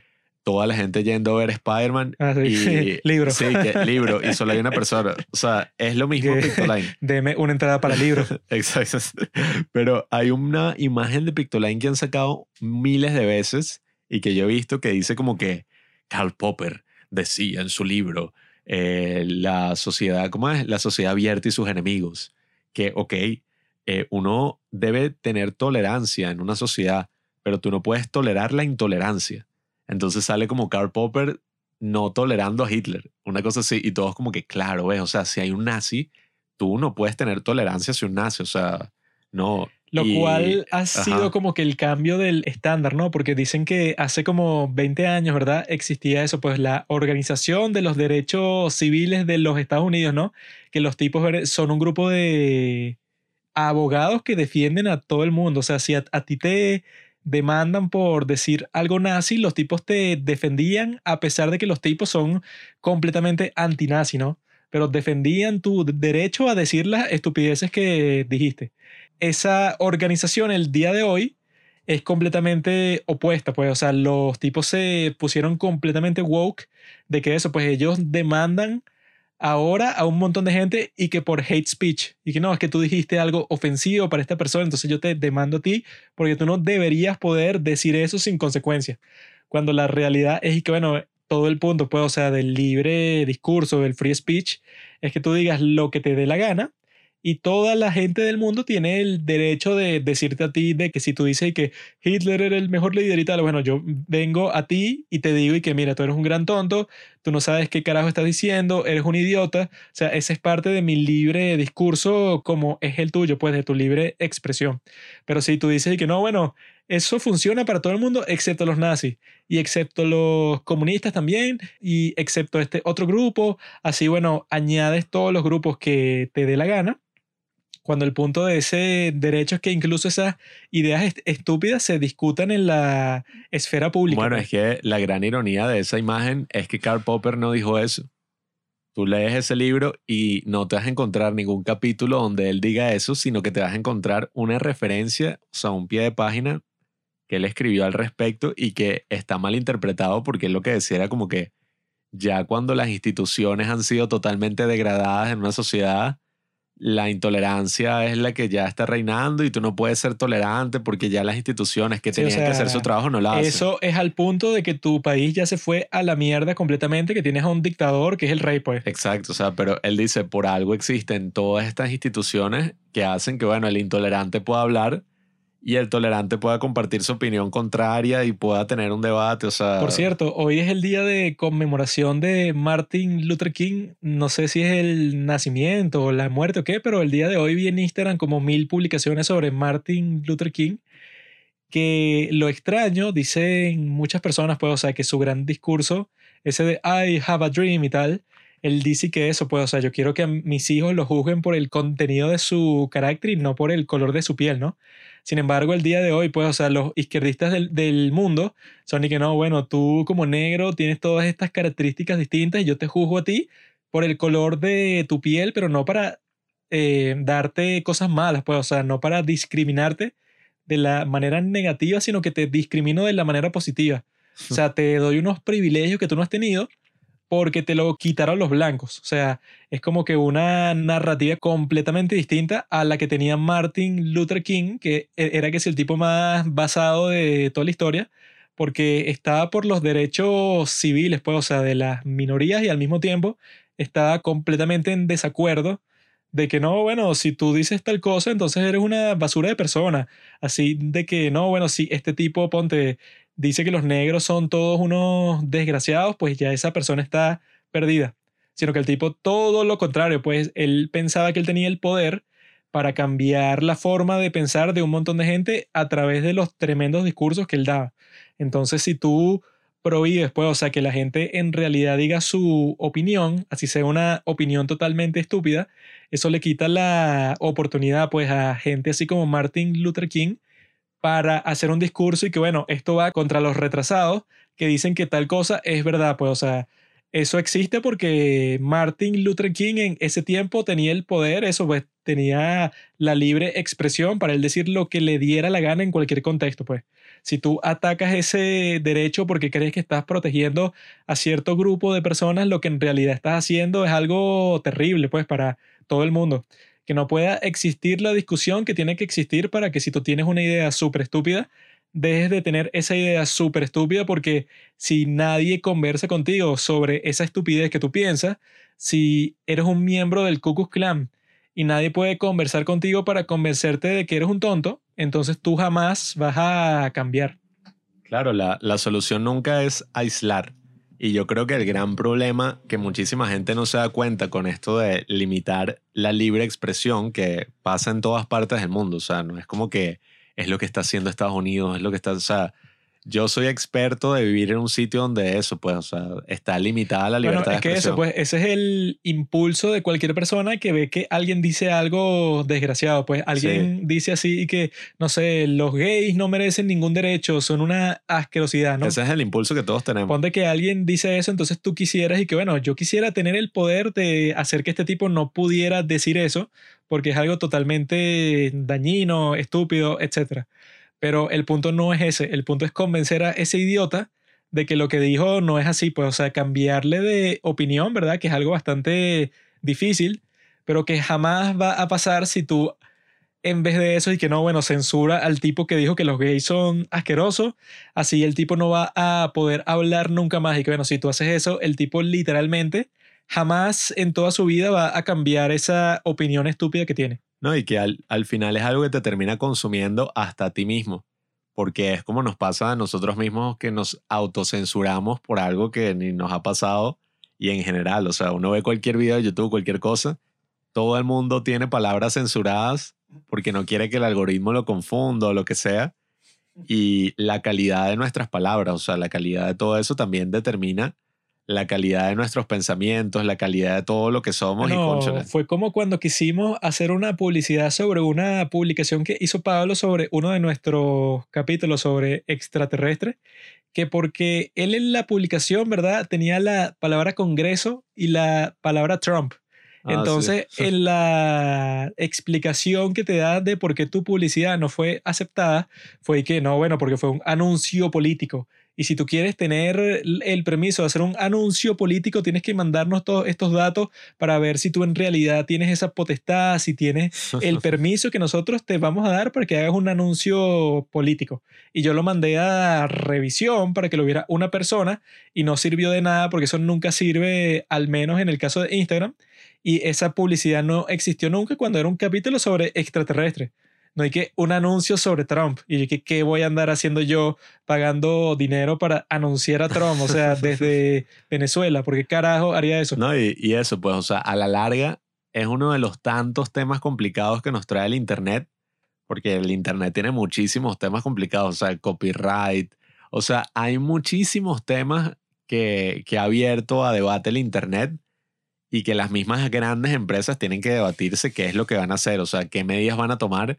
Y en toda nuestra experiencia con lo que ha sido la política y la historia universal, sabemos que centralizar todas esas decisiones en gente que piensa, o sea, que tiene las mejores intenciones en verdad, o sea, podríamos decir que tienen las mejores intenciones, puede traer consecuencias muy, pero muy dañinas. O ¿Sabes sea, quién tenía las mejores intenciones, Pablo? No. Stalin. Ahí es que nosotros vemos, pues, o sea, todas esas cuestiones que están pasando el día de hoy, por eso es que nosotros queremos descentralizar nuestro podcast, o sea, hay un montón de iniciativas que se aglomeran bajo este nombre y que de Podcast 2.0, que es para que los podcasts no dependan ni de Spotify ni de ninguna aplicación en específico, sino que estén en este directorio que en nuestro podcast está ahí, podcastindex.com, en donde eso, pase lo que pase, nuestros capítulos del podcast están alojados en ese sitio.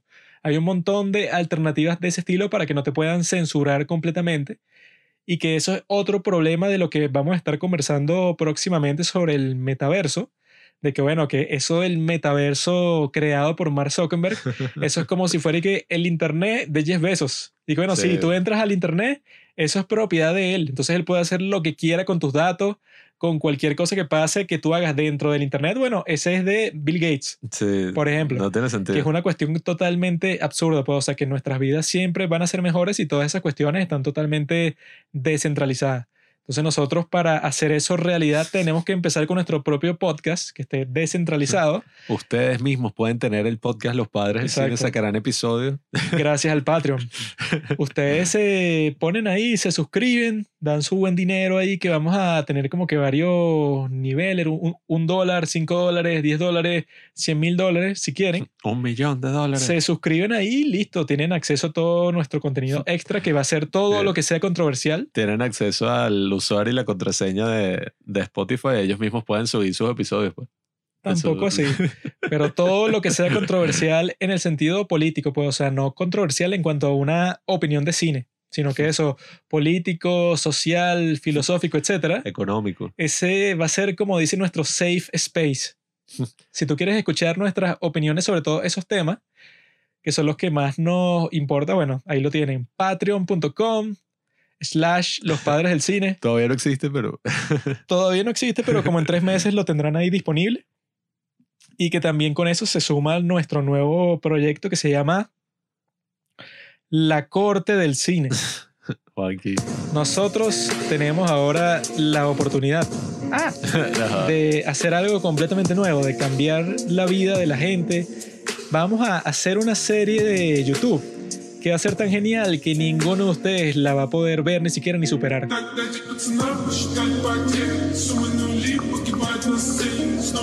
¿Comprenden? O sea, va a ser algo increíble. No prometas tanto. Como que no prometas, si no la haces, eres un perdedor. No, yo- o sea, la vamos a hacer, pues, pero Entonces, la tonto. sorpresa.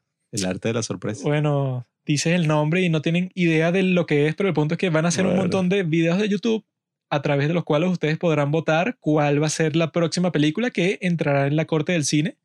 Ya ustedes sabrán lo que eso significa en el futuro, pero por Estoy los momentos, pero por los momentos tienen eso, pues, o sea, en el Patreon, ¿verdad? Todo lo que sea controversial, todo lo que requiera más esfuerzo para que sea perfecto, como nuestros grandes capítulos sobre Dark, que fue lo que dije, sobre esculpiendo en el tiempo, sobre todas las cuestiones que nos interesan. Bueno, Ediciones especiales que esperemos que saquen más. No, eso es mucho trabajo. Todas las cuestiones que sean así como que extraordinarias estarán ahí y estarán apoyando a los padres del cine que somos nosotros dos a cumplir todos sus sueños, así que no sé qué más quieren.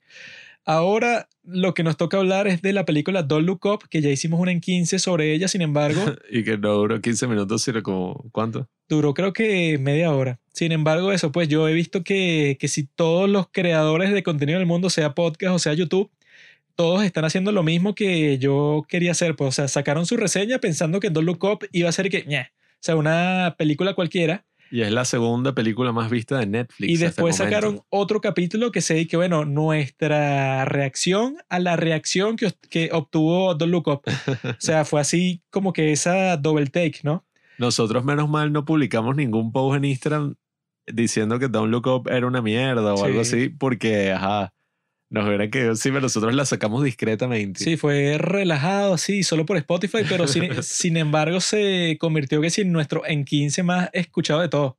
¿Sí? Porque la reacción que tuvo, ¿verdad? Que esa es la parte interesante que falta conversar, es que fue que, ok, esta gente así, pero completamente apasionada por la, por la película. Un amigo de nosotros, un apreciado amigo, me escribí que se pasaron y Ah, vaina. sí. La película es buena, bueno, No, sea, eso pues, o sea, que la película se convirtió más en un símbolo que la película en sí, pues. Fue más en un símbolo de que no, el cambio climático, no, que la gente es estúpida. Y que lo principal que hay que hablar al, pr- al principio fue la reacción de esta gente que se llama Escuela de Nada, que es un podcast, que es que sí, el de los más populares de toda Latinoamérica. Son unos tipos que han tenido Un podcast venezolano. un éxito súper amplio, o sea, porque se escuchan en que sí en todos los países de Latinoamérica, ¿no? Bra, bra. Y son estos tres comediantes venezolanos, uno que se llama Chris, otro que se llama Nacho, otro que se llama Leo, ¿no? Estos tres tipos sacaron un capítulo sobre Don't Look Up. Sin embargo, la parte en la que hablan de Don't Look Up son como 10 minutos del podcast de 50 minutos. Entonces, yo lo puse, ¿verdad? Porque quería saber cuál fue la reacción de todo el mundo a esta película que fue tan polémica. Y yo cuando lo escucho, ¿no? Lo que me llama la atención es que los tipos pensó, los tipos pensó, los tipos pensaron que era una obra maestra, sobre todo este tipo que Chris, el tipo y que no, fue genial, tiene todas estas reflexiones que son como que completamente reales, tiene esta frase súper interesante y tal, el tipo le dio toda clase de elogios en esa conversación, ¿no? Pero la reacción que más llamó mi atención fue la de este tipo Leo, que él dijo que no, cuando él vio la película, él pensó que eso es exactamente la realidad. Y que al mismo tiempo él ya estaba como que en un ánimo depresivo y cuando vio la película fue como que otra confirmación más de que el mundo está jodido, el mundo está en la mierda y que eso, pues el final que los tipos y que no, bueno, nos quedamos con nuestros seres queridos para sobrevivir, así el resto del mundo sea una porquería y todo se vaya a la mierda porque literalmente se termina el mundo, disfrutamos con nuestros seres queridos, ¿no? Ese es como que lo que pasa al final de la película y él pensó que eso Funky, no se identificaba con lo que él pensaba completamente. Y que coño, este tipo se metió en el, ni- en el nihilismo, en la depresión completamente porque vio una película toda estúpida con Leonardo DiCaprio, con todos estos actores que son unos idiotas así comunistas. Y que eso, que el tipo dice que no, bueno, que esta película es que es una atrapabobos. Ah, sí. Atrapa estúpido. Como la llama así, que yo he visto esa reacción no solo con él, sino con un montón de personas que lo que dicen es que no, bueno, si a ti no te gustó Don't Look Up o si la criticas, es que no la entendiste. No la entendiste porque eres un tonto de de derecha que niega el cambio climático, que piensa que todo es mentira y por eso es que tú te ofendiste cuando la película te muestra exactamente qué es la realidad. Cuando no- No. yo creo que no hay nada más distinto de eso. Sí, es Porque que... la supuesta realidad de Don't Look Up, eso que ya lo he conversado con un, mon- un montón de personas, con Mm. algunos seguidores y seguidoras, es que bueno, que Don't Look Up, ¿verdad?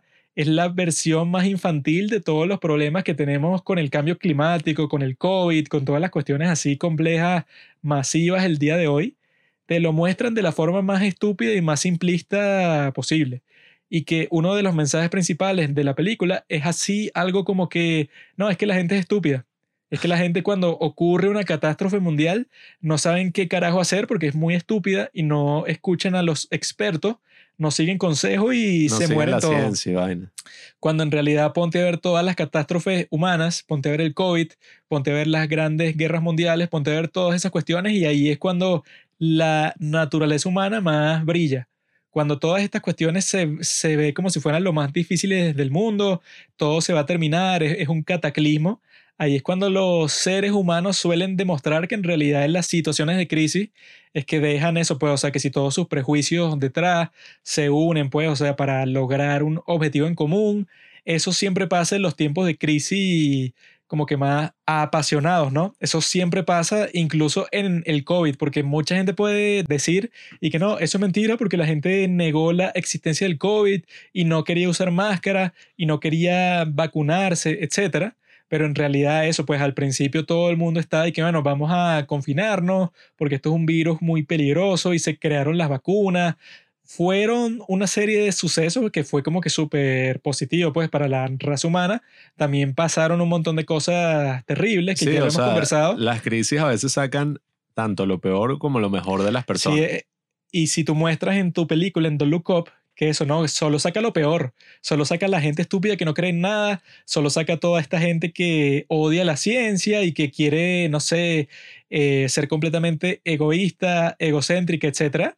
Es un chiste, pues, o sea, cuando la gente se refiere a esta película como algo genial, como algo excelente, como algo que muestra la realidad como es, para nada, pues eso mostrará tu perspectiva depresiva de que tú odias la vida, como dijo ese tipo Leo de escuela de nada, y al mismo tiempo eso, el otro chamo ese, Nacho, que ese yo creo que es el más tonto del grupo, el tipo Qué eso, pues, él y que no, yo escuché a unas personas que estaban y que no, el Hollywood Progre que hizo esta película, o sea, progre así de progresista, de tipo de izquierda, ¿no? Cuando eso, pues, literalmente casi que todos los miembros de Hollywood son de izquierda y lo dicen con orgullo y todo y discriminan a las personas que son conservadores, como Matthew McConaughey, como Chris Pratt, o sea, eso es un hecho.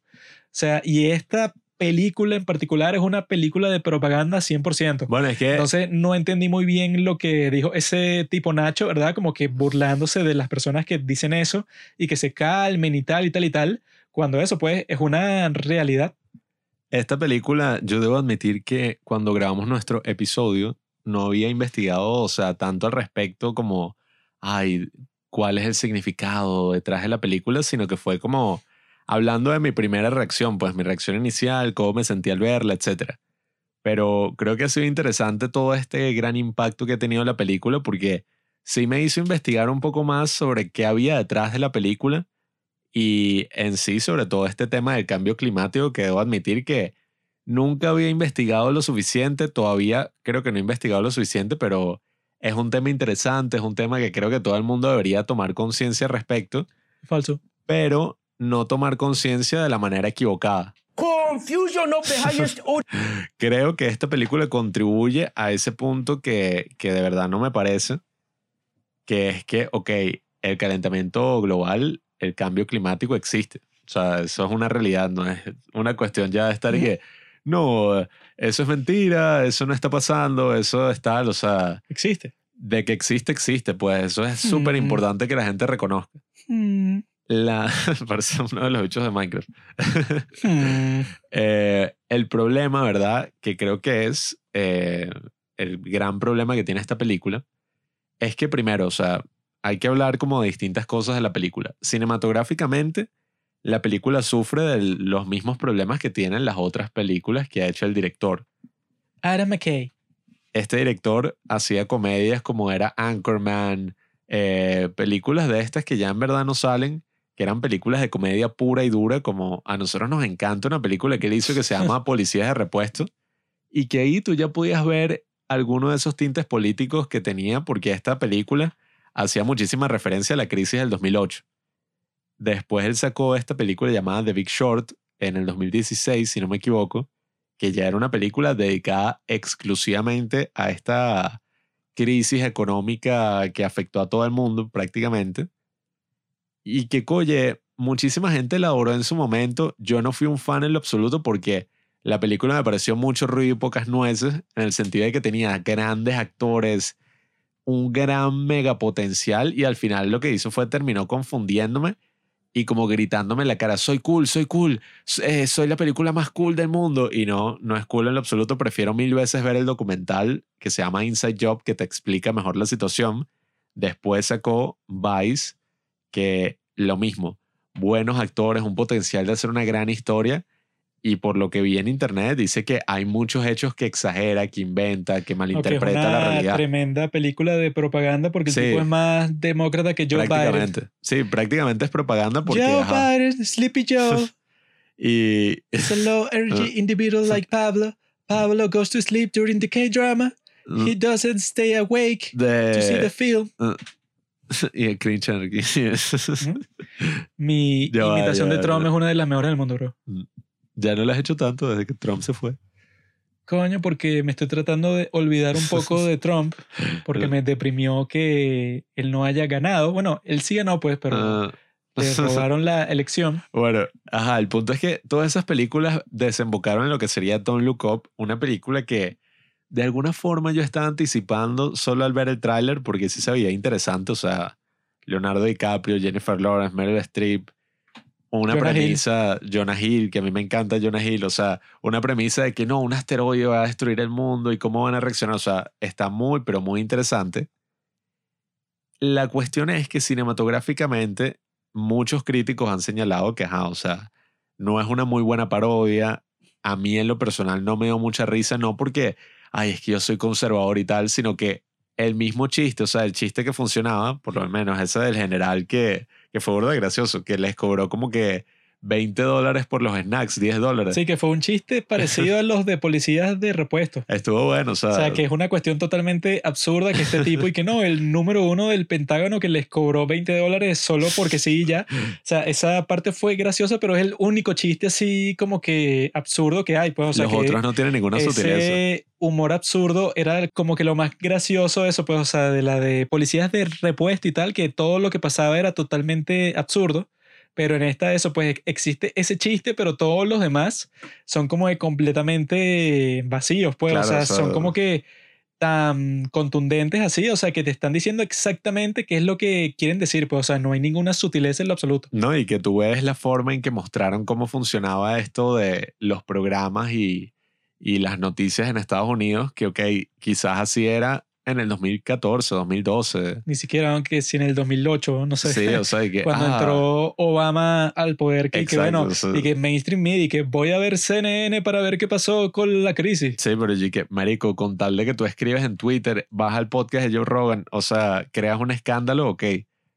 Sería mucho más interesante ver parodias de eso o incluso los mismos memes, que nadie, nadie, nadie ha hablado al respecto, pero los memes de Don't Look Up, los que aparecen en la película son una mierda, o sea, Parecían hechos por un tipo de cincuenta y pico de años, que fue Sí. el tipo que hizo la película, pues, o sea, son memes que tú el día de hoy no ves en ningún sitio. nadie haría un meme así sobre ese tipo. Bueno, esto ya es un poco nitpicky.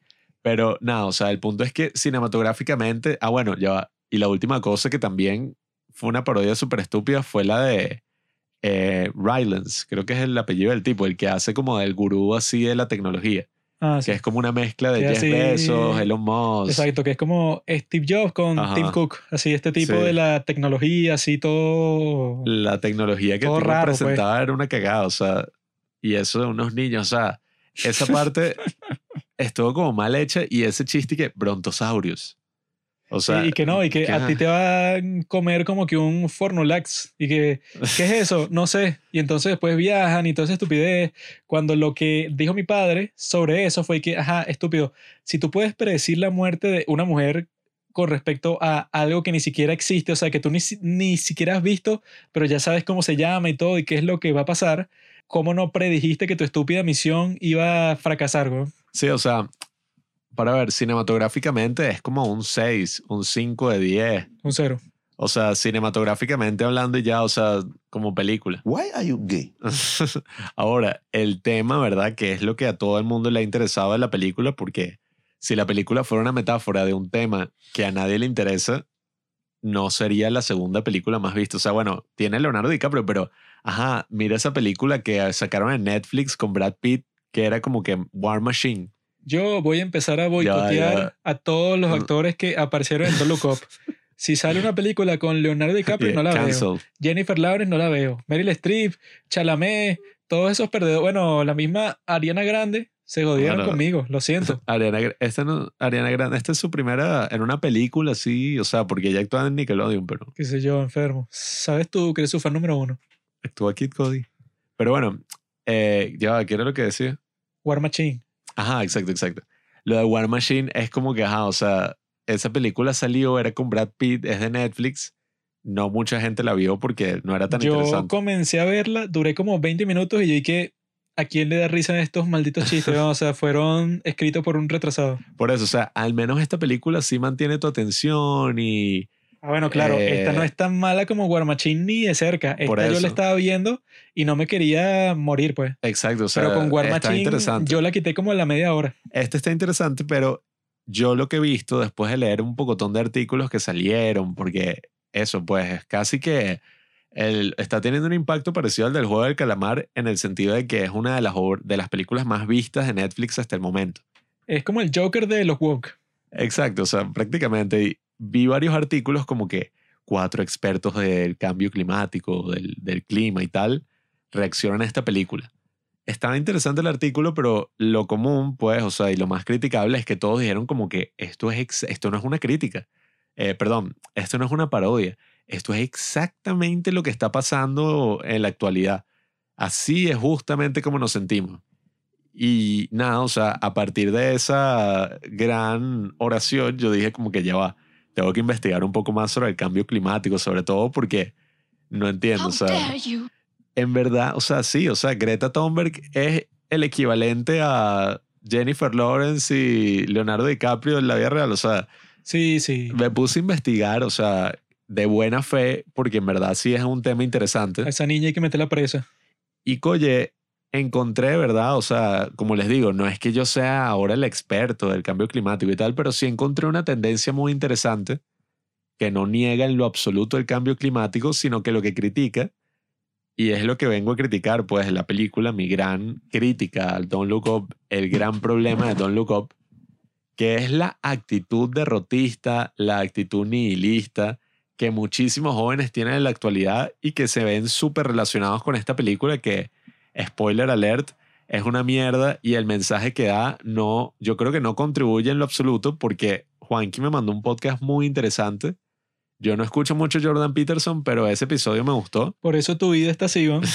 Está perfecta. Está toda desorganizada, no sabes qué hacer con tu vida porque no escuchas, no. escuchas al gran Jordan. El tipo ahí entrevistaba a un tipo que era como, eh, escribió un libro sobre el cambio climático y las Un actitudes periodista se que, han solo escribe sobre el clima. Pues. Fue gracioso cuando le preguntaron, "¿Y ¿cuáles son tus qualifications y tal? Y chico, bueno, Que bueno, soy periodista y me interesa el tema. sí, listo. prácticamente, pero sus ideas estaban muy interesantes. Confusion no Sus ideas estaban muy interesantes porque la frase que más se me quedó grabada, aprovechando que ya hablamos de Martin Luther King, uno de mis héroes personales, el tipo dice que Martin Luther King en su célebre discurso dice, I have a dream, tengo un sueño, no dice, I have a nightmare, tengo una pesadilla. O sea, si el discurso de Martin Luther King hubiera sido, tengo una pesadilla, una pesadilla donde todos los negros de Estados Unidos volvemos a la esclavitud y nos matan y nos torturan y todo, y eso es justo lo que está pasando. No. O sea, ese tipo de mensaje ya está comprobado que en verdad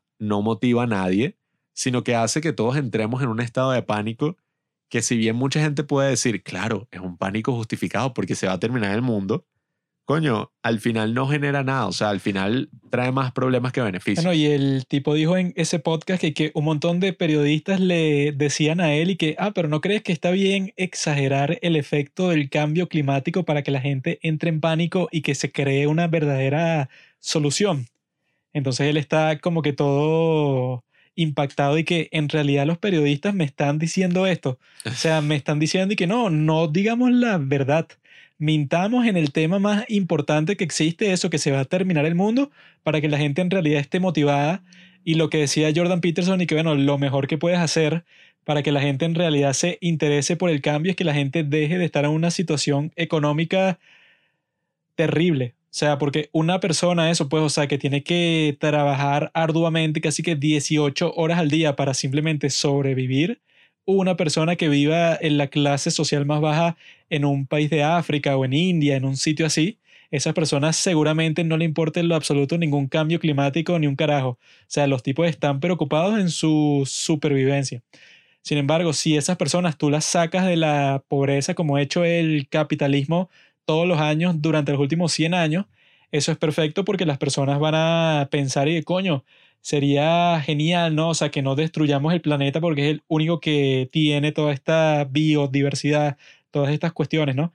Y que in- incluso hay un discurso de Fidel Castro que la gente lo estaba compartiendo por red y que, ¿cómo vamos a seguir el capitalismo si nosotros en el comunismo somos como que eh, autosuficientes. Como tantas personas en el mundo va a tener su propio automóvil. Es mejor que la gente simplemente camine, porque eso no contamina. Y que sí, huevón. Seguro esa es la razón por la cual tu maldito país de Cuba es que sí, uno de los shitholes, o sea, de los peores sitios para vivir en todo el mundo, seguramente es porque tú estás eh, tratando de que el calentamiento global no sea un problema tan grande. Ese es el tipo de soluciones que no aportan nada y que a mí personalmente me han dicho. Eh, eso me pasó, bueno, era un tipo en una fiesta medio borracho, o sea, no quiero generalizar como hay, pero ese tipo me decía como que, claro, es que Cuba, o sea, es un ejemplo de la sociedad autosostenible que queremos en el futuro, o sea, ellos tienen sus propias granjas así en su sala y tienen a sus gallinas y no contaminan y tal, y que, Qué cagado. Marico, volver a la Edad Media no es ninguna solución al cambio climático Sí, o porque sea, capaz hasta contaminas más. Eso ya existía, ¿no? Y No, bueno, y, o sea- antes la gente vive con su propia granja y come lo que produce y ya, y fin. No, y, o sea, Pero- mi investigación sobre el cambio climático no se limitó a ese podcast de Jordan Peterson, que está burda de bueno, sino que estuve viendo varios videos y leyendo varios artículos así que explicaban el tema. Pura propaganda. Eh, no, Pro box. me gustaría investigar más al respecto, como les digo, pero lo que pude leer y que me llamó muchísimo la atención es que claramente, o sea, es un problema real. Pero pueden recordar, pueden recordar que hace años estaba el problema de la capa de ozono, que es algo que han mencionado mucho en estos videos y en estos artículos. Estaba este problema del hueco en la capa de ozono causado totalmente por el hombre, porque era estas sustancias que estaban en los aerosoles, que por esas sustancias se estaba degradando la capa de ozono y lo que eso causaba es que entraban más rayos de sol y se producían muchos más casos de cáncer de piel. Y al mismo tiempo, o sea, era un problema de verdad muy grande. Derretía la casa de los osos polares, su iglú. Sí, o sea, creo que también pasaban ¿Sabes esas cómo cosas. se cerró el hueco en la capa de ozono, Pablo? No se ha cerrado completamente. ¿Sabes cómo lo cerramos? Sí. Me dijeron a mí que pusiera mi pene en el hueco y ya por ahí no pasa nada. Eh, Bueno, amigos, hasta luego. Eh, bueno, dicen que para el 2030 ya va a estar completamente cerrado, lo cual... ¿Quién le importa eso? No, no, o sea, es, una, es un ejemplo perfecto para esto del cambio climático, porque un problema que era de unas magnitudes gigantescas, o sea, imagínate, se está degradando lo que nos protege de los rayos del sol hasta el punto de que eso, millones de personas podrían morir al respecto, Uy, gracias a todos los mensajes que se dieron, a toda la acción que tomó la gente, o sea, los gobiernos, la gente dejó de comprar estos aerosoles, se restringió la producción de esa sustancia, las fábricas que sacaban esa sustancia restringieron su uso y al final, mira, o sea, tuvieron un impacto súper demostrable donde ese problema ya no nos está afectando como se pensaba y poco a poco el hueco en la capa de ozono se ha ido cerrando gracias a las acciones que tomamos. O sea, decir, no, estos científicos predecían que iba a pasar esto y no pasó, también es una actitud súper estúpida. no, no es una actitud súper estúpida porque ese se- caso que tú estás nombrando es un caso específico. No, Sin no, no. embargo, los científicos Doomer, que ya han existido desde hace 50 años, que dan un montón de predicciones que no suceden y ya la gente te deja de tomar en serio. Pero es que, claro, las predicciones que hacían en ese momento eran reales. No, no, no, no, no. El hecho de que No, se tomó no, acción yo- para que no pasara. Yo leí un artículo sobre eso y es mentira, pues. Porque, bueno, serán reales ciertas predicciones específicas que se hacían con respecto a ciertas cuestiones que iban a suceder. Ajá. Pero se hacían un montón de predicciones que se metían todas en el mismo saco. No, no, claro. De que no, en 30 años el mundo estará bajo el agua. Y cuando eso no pasa, la gente que escuchó eso, que si en las noticias, dice que, bueno, ya no te creo más nunca porque tú dijiste eso y no pasó. Yo digo es referente a ese ejemplo de la capa de ozono, podemos extrapolarlo un poco a el calentamiento global, que es un problema eso, pues real que se está midiendo desde hace muchos años y que se ha podido medir gracias a todos los avances tecnológicos que se han hecho. O sea, gracias a un pocotón de avances en, creo que era bioingeniería, bioarqueología, algo así que habíamos comentado la otra vez.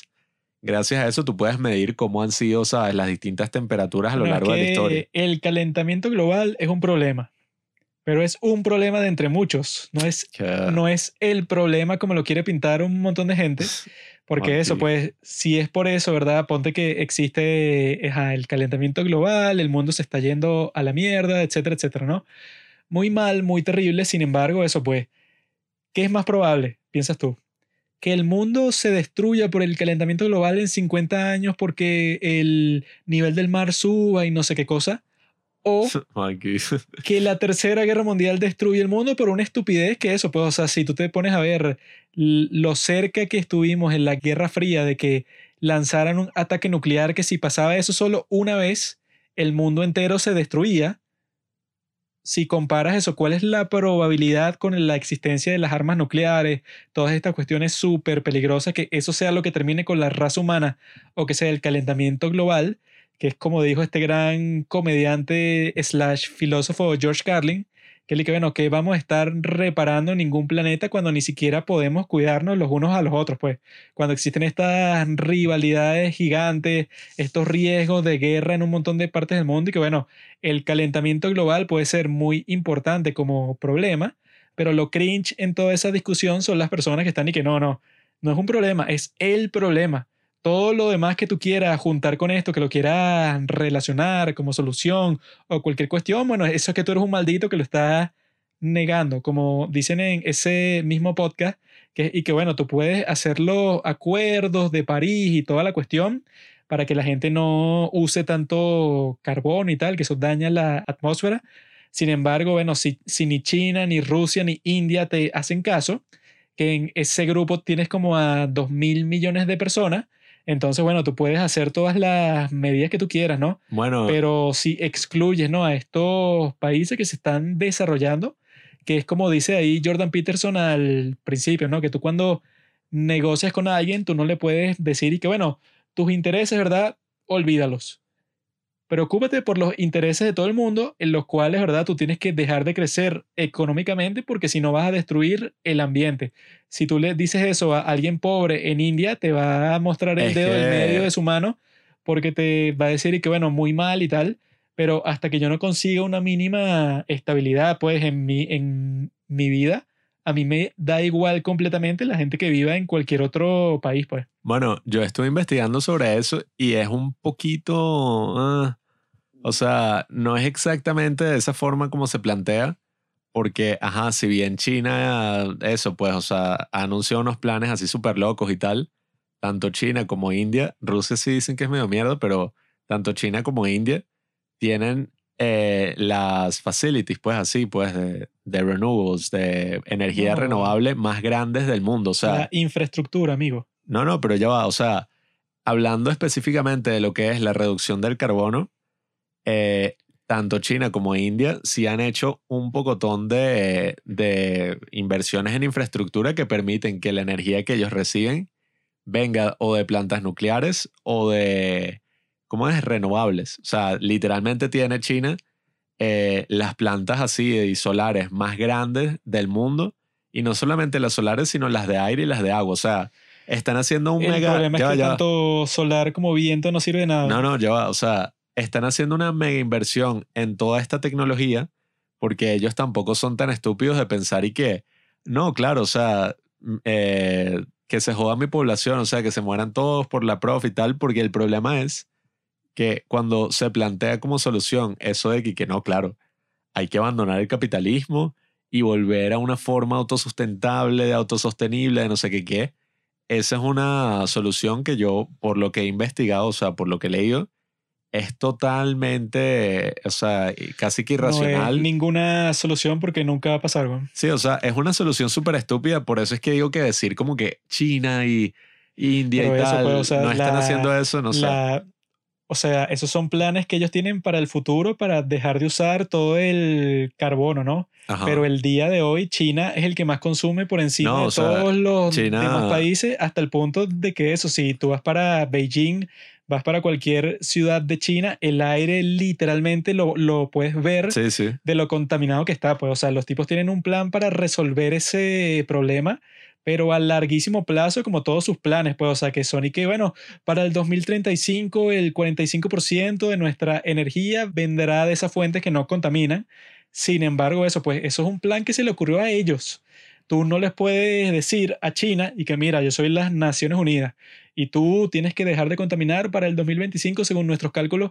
Tú le dices eso a China y los tipos te dicen y que bueno, yo tengo mi plan. A mí me da igual las restricciones que tú le pusiste, Bueno. no sé, a, a Holanda, yo en China yo hago lo que me da la gana y esa es la situación que dicen que todos esos acuerdos internacionales que hacen toda esa publicidad, todo ese marketing es más show que en realidad. Porque si tú eso puedes, ah, no, bueno, puedes controlar los Estados Unidos, Francia, Alemania, que ya estaban haciendo ese proceso por su cuenta, bueno, muy bien, pues, pero tanto China como India como Rusia, tú le puedes decir cualquier acuerdo internacional, pero los tipos tienen sus propios planes totalmente independientes. Bueno, pero a pesar de eso, eh, en todas estas cosas que vi, sí sigue habiendo esperanza porque... No, no, no es que no hay esperanza, es que hay, much- hay de sobra, pues, o sea, no, no, pero me refiero... lo que dice un montón de gente que, y que bueno, de que se va a solucionar con un montón de tecnologías, de iniciativas, de que están plantando árboles en todas partes, de que están limpiando los océanos en todas partes del mundo.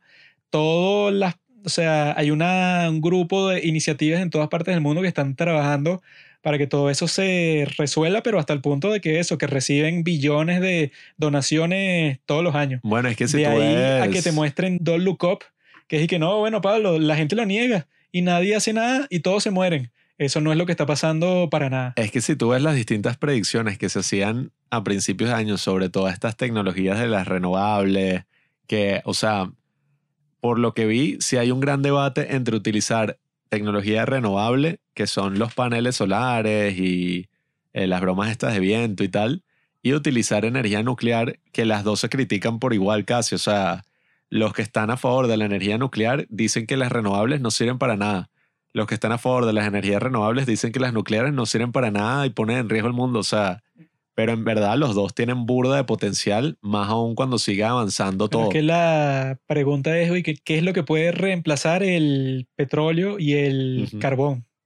Que, y que bueno, la del sol y la del viento no pueden reemplazar un No, carajo. o sea, lo que más se piensa Entonces, es que la... Por eso es que dicen que la nuclear que tiene un output mucho más grande es que los que pueden dejar muerto para siempre el petróleo, pero no así que lo que piensa la gente y que los ejecutivos del petróleo van a decir un día y que ya no quiero contaminar más, mi amigo, ahora voy a ser totalmente verde. Eso no es lo que pasa, sino que la gente dice, bueno, la energía nuclear la produzco mucho más barata y me sale mucho mejor en cuanto a la opinión pública porque no contamina, pero ni de cerca comparada con el petróleo. Entonces yo cambio a esa industria, pero todo tiene que ver con el mismo sistema, ¿no? Con el capitalismo que te cambia los incentivos, que dice que, bueno, ya todo el mundo quiere energía nuclear.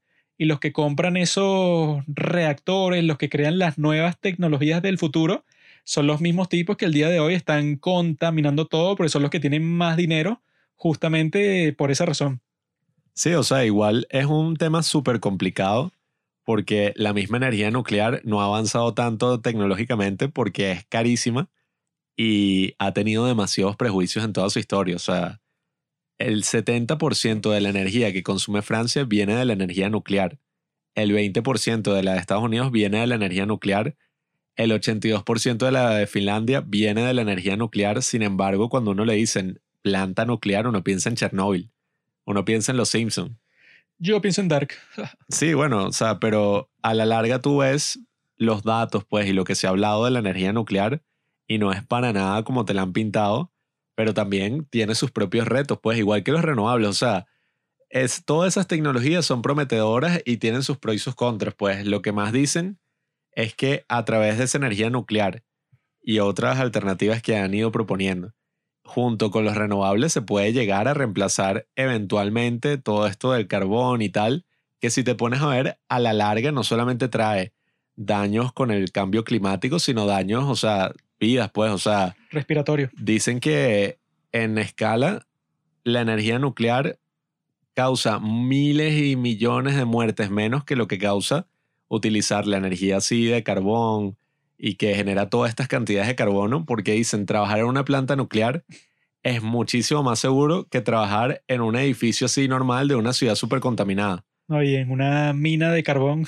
No, imagínate, o sea, incluso, bueno, un familiar de nosotros, una tía, que ella le dio cáncer de pulmón y falleció y tal, los médicos decían como que, ah, pero es que ella trabajaba en una, en una oficina y tenía el aire acondicionado y puede que eso tenga algo que ver en, en el cáncer de pulmón. Y uno dice, bueno, es que si te pones a ver los números de contaminación y de cáncer que se genera por eso, eh, polluters, pues así grandes, el carbón, el carbono, generan muchísimas y, o sea, muchísimas, muchísimas muertes al año.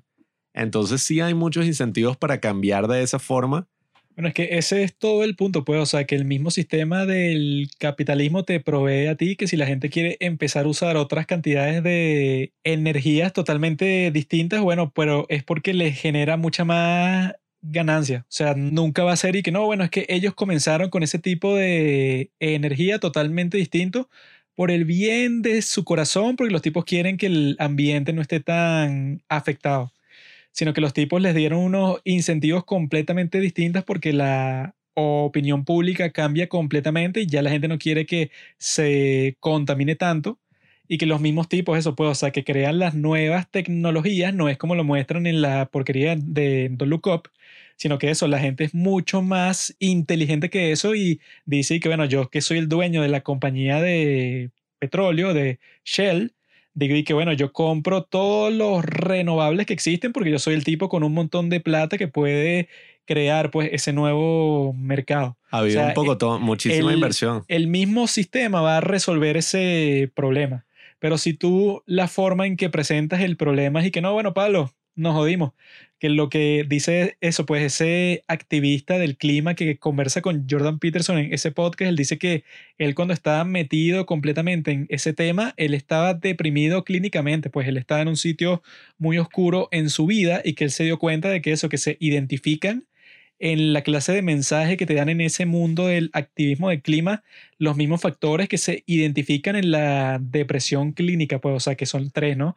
Son de que tú piensas que tú eres una porquería, que el mundo también es una porquería y que el futuro no tiene ni una pizca de esperanza.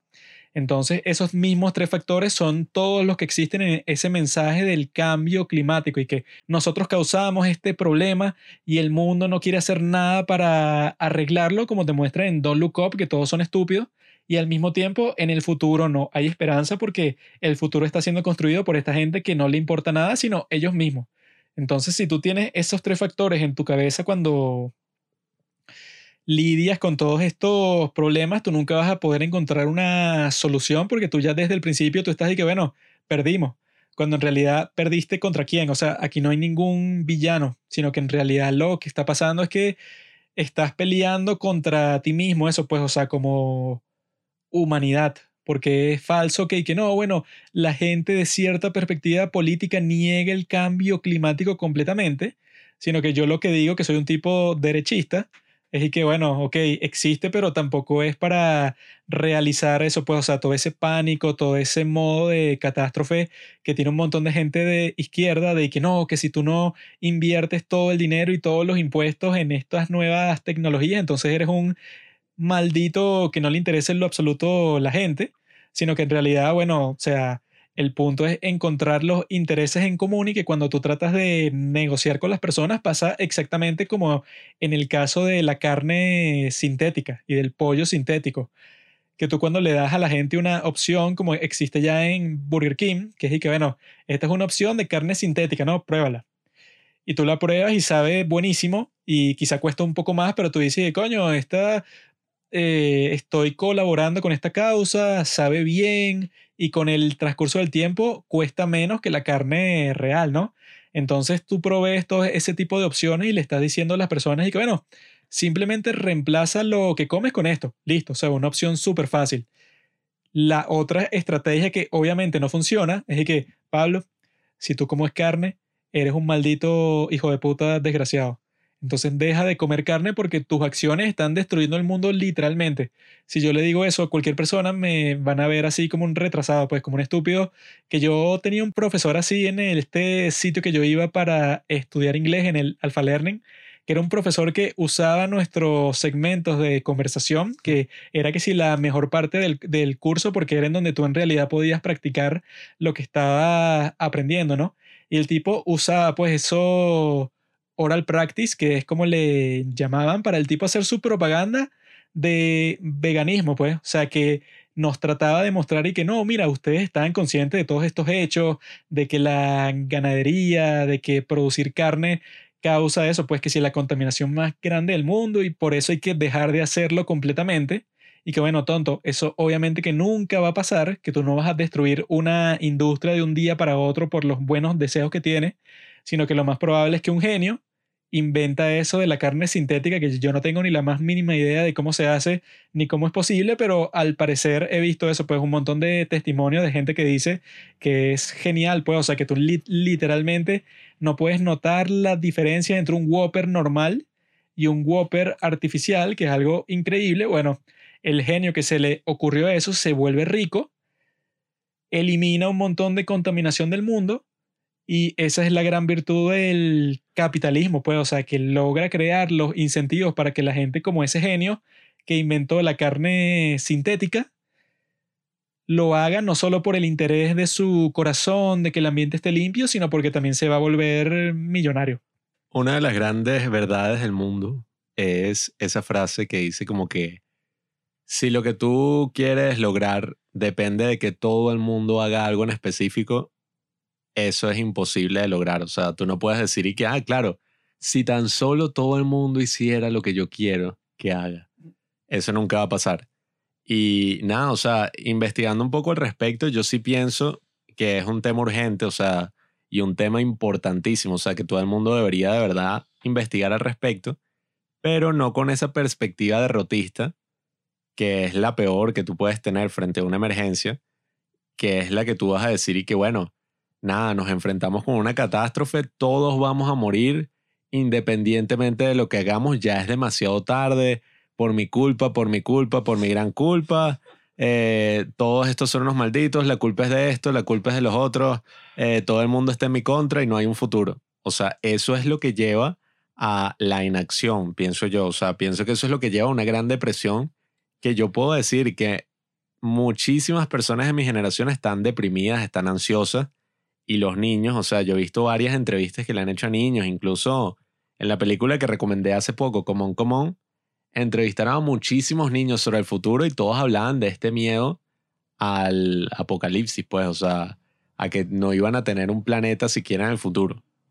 Entonces, claro, esa no es una actitud que nos vaya a llevar a algo muy productivo, sino es entender que es un problema urgente, es un problema sobre el que hay que tomar acción, pero esa acción no significa, no sé, o sea, terminar con el mundo tal y como lo conocemos, volver a la Edad Media, dejar de un día para otro todo, porque la idea es actuar ahora, no, o sea, eso es lo que significa es invertir mucho más, que yo creo que ya se está haciendo un poco, pues, pero hay que seguir tomando más acciones en todo este tipo de tecnologías que, oye, funcionan y no son tecnologías como las que muestran en Don't Look Up, o sea, y que no, una vaina toda loca que nunca se ha probado, o sea, son tecnologías que llevan mucho tiempo que en el año 2000 predecían que para el 2020 los renovables iban a producir no sé qué cuántos gigawatts de electricidad y resulta que para el 2020 producen un 3000% más de lo que predecían que iban a, a, a, hacer, pues, o sea, en cuanto que un gigawatt, yo no sabía, tiene el poder de alimentar, creo que era como a 300.000 casas, la energía. ¿Esa es la energía suficiente para que Marty McFly viaje al futuro? Prácticamente, o Creo que era un gigawatt. ¿no? Bueno, el reactor nuclear, o sea, todo, todo lleva a eso a que el viaje en el tiempo sea posible. Lo más importante sería eso, que sea como en Tenet. En Tenet hace una Mm. cosa ahí toda rara del viaje en el tiempo y que para que la guerra nuclear no destruya el mundo. Bueno, es que sí hay muchas tecnologías prometedoras que no son que, no sé, que Elon Musk lance un cohete y nos vayamos todos a Marte. O sea, hay muchas tecnologías en las que se está invirtiendo. La innovación sí está dando sus frutos y yo creo que hay que tomar acción urgente y que incluso esos otros países, como se dice, India y China, por más así que pueda sonar como que esos malditos no les importa y tal, sí están tomando No, no. acciones en sus propios países porque al final Eh, les conviene. pues. Todo lo contrario, pequeño Pablo. Mm. No es que son unos malditos y no les importa. Es que obviamente que no te va a importar si tú en estos momentos es que estás sacando a tu población de la pobreza y llegan unos tipos occidentales y que no, tú no puedes hacer eso porque tú estás contaminando. Entonces yo como chino o como indio, yo le digo a los gringos y que mira, mi bro, yo hago lo que me dé la gana porque tú hiciste eso y así es que tu población tiene de, de todo. Así que yo voy a hacer exactamente lo mismo, te jodiste. Bueno, aunque yo he visto que las medidas que toman no es, na- no es con los ciudadanos, sino es más bien en ese tema de la infraestructura, o sea, Claro, como que que... los ciudadanos en esos países no importan, son peones. Bueno, en el tema de la infraestructura es eso, pues, o sea, de verdad ver de qué forma meten todo esto de los renovables o de la energía nuclear o estas otras formas de energía para que, oye, tenga, no se contamine y se joda su propio país. Lo pues. que tú no entiendes, Pablo, es que ese problema ya se resolvió. ¿Sabes Ujú. cómo? ¿Cómo? Dicen que la tecnología alienígena, estos tipos que han logrado viajar de una galaxia que ni siquiera la podemos ver desde aquí, el gobierno o algún grupo ya tiene la posesión de esa tecnología, o por lo menos ya saben que ellos están aquí. Mm. Entonces, a través de todas esas cosas, dicen que eso, pues la tecnología antigravedad, algo que haya posibilitado que estos tipos lleguen aquí de una forma que nosotros ni sabemos cómo, ¿no? Eso quiere decir que si estos tipos tienen una tecnología muchísimo más avanzada que la nuestra, que ellos están esperando el momento perfecto para anunciarnos cómo salir de este gran problema climático. Pero la prueba de que ellos ya solucionaron eso es que estén aquí. Y nosotros sabemos que están aquí por todos los casos que han existido, pues, o sea, de avistamiento ovni. Ya sabemos que hay fuerzas fuera de nuestra galaxia como eso, pues, esa, ese escombro espacial, ¿cómo que se llama? Esa, Roswell. no, ese no, el que vieron así por el cielo, El que está, no, no, el tic-tac, no, el, ah, ya, ya sé, Umuamua, ese que vieron así desde un observatorio de Hawái, que era, bueno, el primer escombro así que ha llegado a nuestra galaxia, que es de otro sistema solar. O sea, que este tipo, este científico que lo identificó, Ah, el viaje, eh, que había realizado un viaje interestelar. sí, o sea, un objeto que realizó un viaje interestelar y que no se sabe cómo, ¿no? El Umuamua lo pueden buscar y ver el científico que lo descubrió y tal.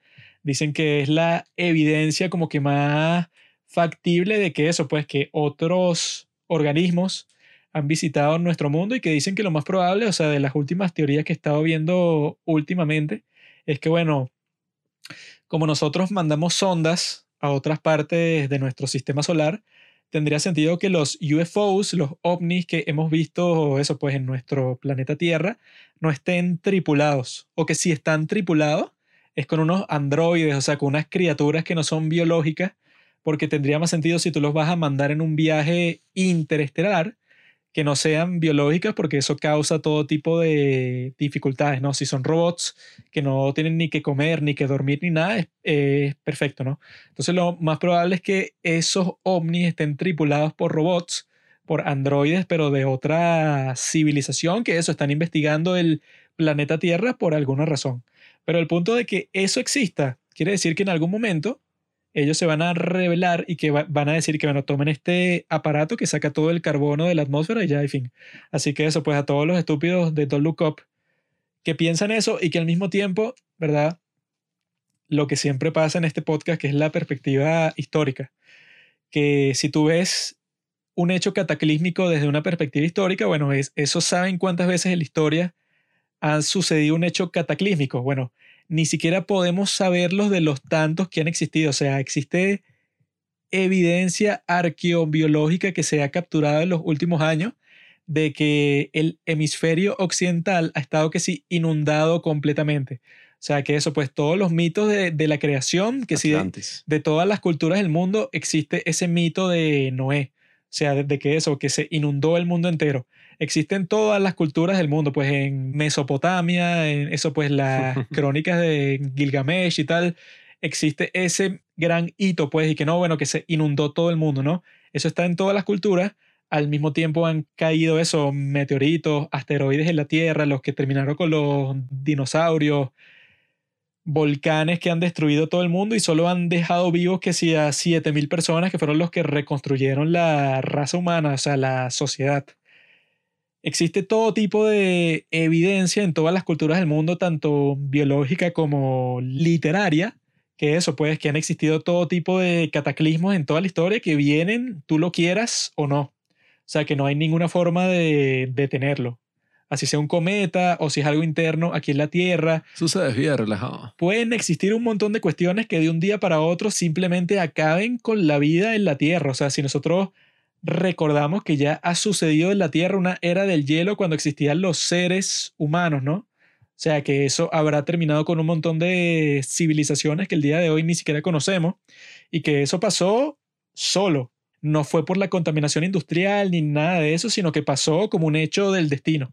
Entonces, sí, eso ya ha pasado tantas veces en toda la historia y en la prehistoria, tantas veces que ni siquiera es posible cuantificarlo porque obviamente si pasa un cataclismo, eso borra que si todos los registros del mundo, pues, o sea, la civilización que existía se acabó y no existe, pues. Dicen que El Señor de los Anillos pasó en la vida real, pero con todos esos cataclismos, o sea, todo eso se perdió y entonces la actualidad es eso, pues, como cuando hablan también de los picapiedras que dicen que ellos celebran la Navidad en la serie porque es una sociedad post-apocalíptica. Bueno, y eso es totalmente posible, pues, o sea, si en el mundo de hoy nosotros tenemos evidencia de que por lo menos han sucedido en la historia de la humanidad, por lo menos tres cataclismos que han tenido el potencial para terminar con toda la vida en la Tierra y por un milagro los seres humanos han sobrevivido a esos grandes cataclismos. Un volcán, un asteroide, una gran inundación. Hay evidencia en todas partes del mundo, o sea, busquen a este genio que se llama Graham Hancock, que es el que habla sobre todos estos temas, pero el punto es que es eso, pues la humanidad como tal, en su historia, ha soportado todo tipo de cataclismos en donde no ha tenido ninguna influencia en su ocurrir. O sea, los tipos no lo causaron. Al parecer nosotros estamos causando un potencial cataclismo y la gente está con todo un caos, como la, con un pánico, con la película esa de mierda, esa del, del cura. ¿Cómo que First? Reform. Esa de First Reform, que es con todo un show de que un tipo se suicida y, ¿por qué no? Porque él piensa que el clima está muy jodido y que los seres humanos son unos malditos. Bueno, ese es el tipo más estúpido del mundo. Porque, bueno, así existe un gran cataclismo y que lo causemos nosotros mismos. No es la primera vez en la historia. Y que si eso fue así, vale la pena porque eso sucedió. O sea, la razón por la cual el mundo está tan contaminado el día de hoy es porque fue lo necesario para que los estándares de vida hayan subido tanto y para que nosotros tengamos en este momento electricidad, agua, distribución de alimentos en todas Bueno, partes es del mundo. Es que ya es internet. un poco absurdo uno ya ponerse a pensar sobre el pasado y sobre, no, que la culpa fue de los boomers que hicieron esto y lo otro, porque al final eso es irrelevante el problema en, la- en cuestión, pues, o sea, la broma es que se va a hacer de ahora en adelante y que, bueno, varios países se han puesto algunas metas, esperamos que las cumplan, hay que hacer presión desde donde se pueda para que las cumplan y que poco a poco esos avances tecnológicos que tampoco tienen que ser, bueno, o sea, no, claro, las promesas que hace Elon Musk. El poder del sol en la sí, palma de mi sea, mano. Tampoco tiene que ser una vaina súper loca, ya más o menos esos avances se están dando y van por una buena vía. Eh, no es tampoco el mensaje de que no, todo está perfectamente bien, ni te preocupes. Sí, sí, todo está bien. O sea, puedes tener una cierta preocupación, pero es una preocupación activa de que, oye, lo más probable es que se logren esos objetivos, o sea, ya ha pasado antes. Es cuestión de que eso, pues que esta emergencia saque lo mejor de todos nosotros y que podamos, podamos pensar en todo esto como una emergencia a largo plazo. O sea, la idea no es buscar soluciones a corto plazo que de hoy a mañana, listo, y que tomar acción urgente, lo que significa es cerrar todas las empresas, volver a una mierda toda loca y hacer un plan súper radical. No, o sea, cuando es un problema a largo plazo, también hay que tomar soluciones a largo plazo, invertir en cosas que quizás no tengan un resultado palpable en 10 años, pero sí en 15. Bueno, es que yo creo que el mensaje real es totalmente lo opuesto del de la basura de Don't Look Up, Exacto. porque el de Don't Look Up es que no, es que la gente es estúpida y no reacciona. Lo que está pasando en la vida real es que la gente no es estúpida, sino que hay tantos genios en este mundo que los tipos sin que uno haga nada, o sea, yo sentado aquí hablando sobre el tema, hay 100.000 personas que son unos genios mucho más inteligentes que todos nosotros, investigando cómo resolver el problema y de que lo van a lograr, lo van a lograr. Y así no lo logren, o sea, imagínate el peor escenario del mundo, que, ajá, que todo el mundo sufre unos cataclismos terribles por el calentamiento global. Bueno, te digo que, mi amigo, ya ha pasado antes. ¿Y qué pasó? La raza humana sobrevivió. De que va a morir un montón de gente, bueno, la gente muere todos los días. Y que eso, pues, en Don't Look Up, ¿verdad? Es el tonto de Chris, ese de Escuela de Nada, dice que no, una gran frase en la película que dicen y que no, tú no le puedes decir a las personas que con 100% de posibilidad se van a morir. Y él dice que no, bueno, en realidad eso es muy profundo porque todos nos vamos a morir con 100% de probabilidad. Pero lo que se referían en la película es que tú como mensaje político a cualquier persona, tú no le puedes decir y que, no, mira Pablo, el calentamiento global nos va a matar a todos 100%. Si tú le dices eso a cualquier persona, te va a decir y que, ah, bueno, entonces no hago nada, weón, ¿qué coño? No, ¿Para y, qué? y, bueno, yo no soy, como ya he dicho varias veces, un experto así del calentamiento global o del clima, pero sí me parece, pues viendo la película, que en mi corta investigación no es que hay una solución palpable, una sola solución 100% comprobada para el calentamiento global, como es lo que plantea la película. O sea, sí hay. ¿Sabes cuál es? El comunismo. no, o sea, no existe una solución como la que plantea la película de que es y que, no, claro, mandamos una nave con misiles nucleares que desvía el cohete, el asteroide. No existe una solución así, así que también es mentira eso de que, claro, si tú simplemente escuchas a este científico que tiene la solución perfecta, se hace esa solución y listo, pero no, la gente quiere aprovecharse y sacar beneficio y hacer cosas malas, que fue todo lo que nos llevó a este problema. Sí, bueno, Eso no es tan así, o sea, Al fin y al cabo, la maldita película, eso, si tú quieres saber algo del tema o reaccionar de alguna forma o simplemente eso, disfrutar, hace que si el peor trabajo en todo, pues en todas las cosas que se propuso hacer, lo hizo mal. sí, al menos, o sea, Como mi ex esposa, pues todo lo que quiso hacer lo hizo mal durante todo nuestro tiempo juntos. o sea, al menos quizá eso, pues, o sea, espero que haya despertado en la gente algún interés por eso del cambio climático y que la gente investigue por su cuenta porque, o sea, en esa corta investigación sí han hecho varios videos, o sea, incluso hasta gente que yo pensé que no haría buenos videos. Por ejemplo, Vox. Yo vi un video de Vox donde decían, el miedo no te lleva a nada, o sea, y Sí, la- el miedo y la depresión no te lleva a nada. Dirán, es ahorita, pero con respecto a Trump, con respecto a todas las cosas, Sí, el sea, miedo era la divisa X, principal o que sea, usaban. ¿no? el punto es que... No, no, X. Van Sí, presos todos. Resentido. ¿Qué?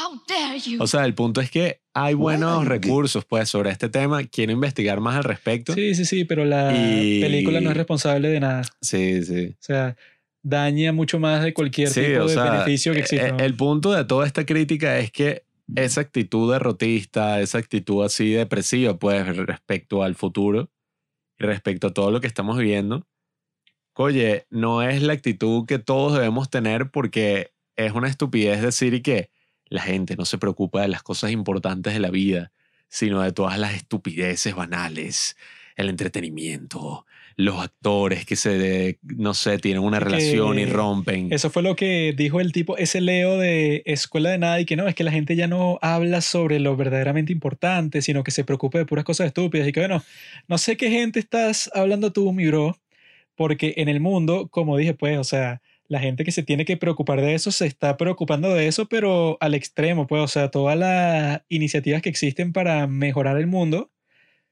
O sea, no es necesario que el 99,9% de la gente esté involucrada en sí, eso, pues. sí, yo soy un científico que pueda aportar algo cool.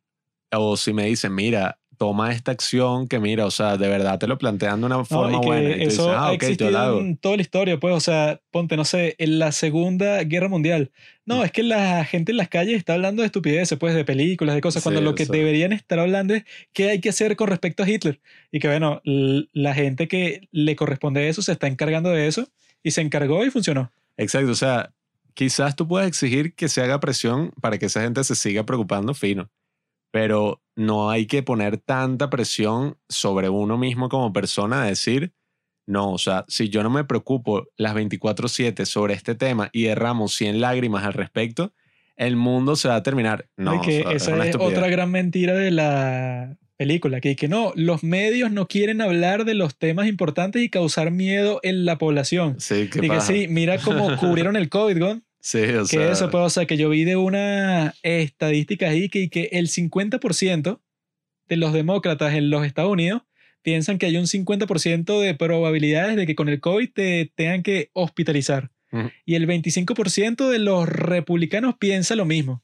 Cuando la verdadera estadística es que sí que el 0,001% de los que le da COVID les da tan fuerte que lo tienen que hospitalizar, entubar, etc. Entonces, ¿por qué existe eso? Bueno, porque los medios desde el principio lo que hicieron fue esparcir todo el miedo del mundo para que la gente estuviera aterrada y no saliera de su casa. Con el mismo calentamiento global, tú ves una portada así del planeta quemándose. Según la película, y que no, los medios quieren que todo sea ligero y no quieren causar pánico y no hablan de esos temas y que eso es todo lo que hablan. Si su modelo de negocio es completamente el opuesto, ¿no? Claro. causar miedo para que la gente le dé clic. No, Por eso es que cuando la gente es estúpida y que no, es que es exactamente la realidad y que bueno, no sé en qué realidad vives tú, en la No, y- realidad de los idiotas. Y que es lo mismo, al final lo que vende son esas malas noticias. O sea, las buenas noticias no De venden bola, tanto.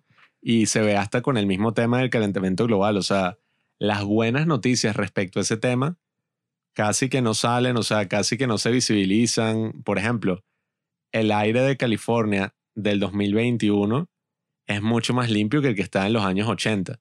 Y no es por, ay, el destino. No, o sea, es por acciones que nosotros, o sea, bueno, yo no, pues, pero... Porque se creó el convertidor catalítico que eso se lo pones a tu tubo de escape y eso pues, o sea, contaminas que si un 80% menos. No, y eso, o sea, gracias a esas acciones humanas y a todo ese esfuerzo que se ha hecho, ha habido cambios positivos en el ambiente.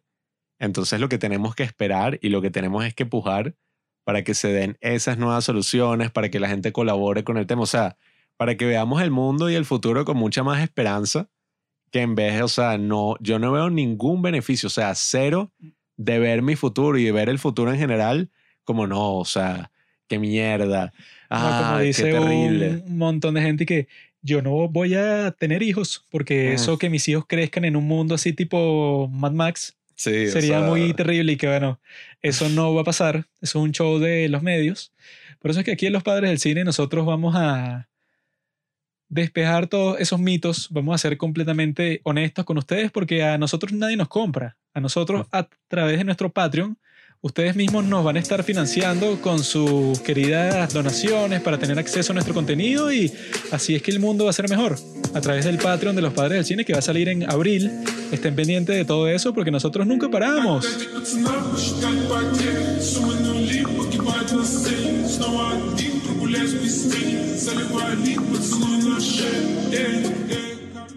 Gracias por escuchar Los Padres del Cine. Síguenos en Instagram para enterarte de los nuevos capítulos que iremos publicando. Si nos escuchas por Spotify o por Apple Podcast y piensas que este podcast vale 5 estrellas, califícanos. Si no piensas eso, mejor escríbelo en tu diario.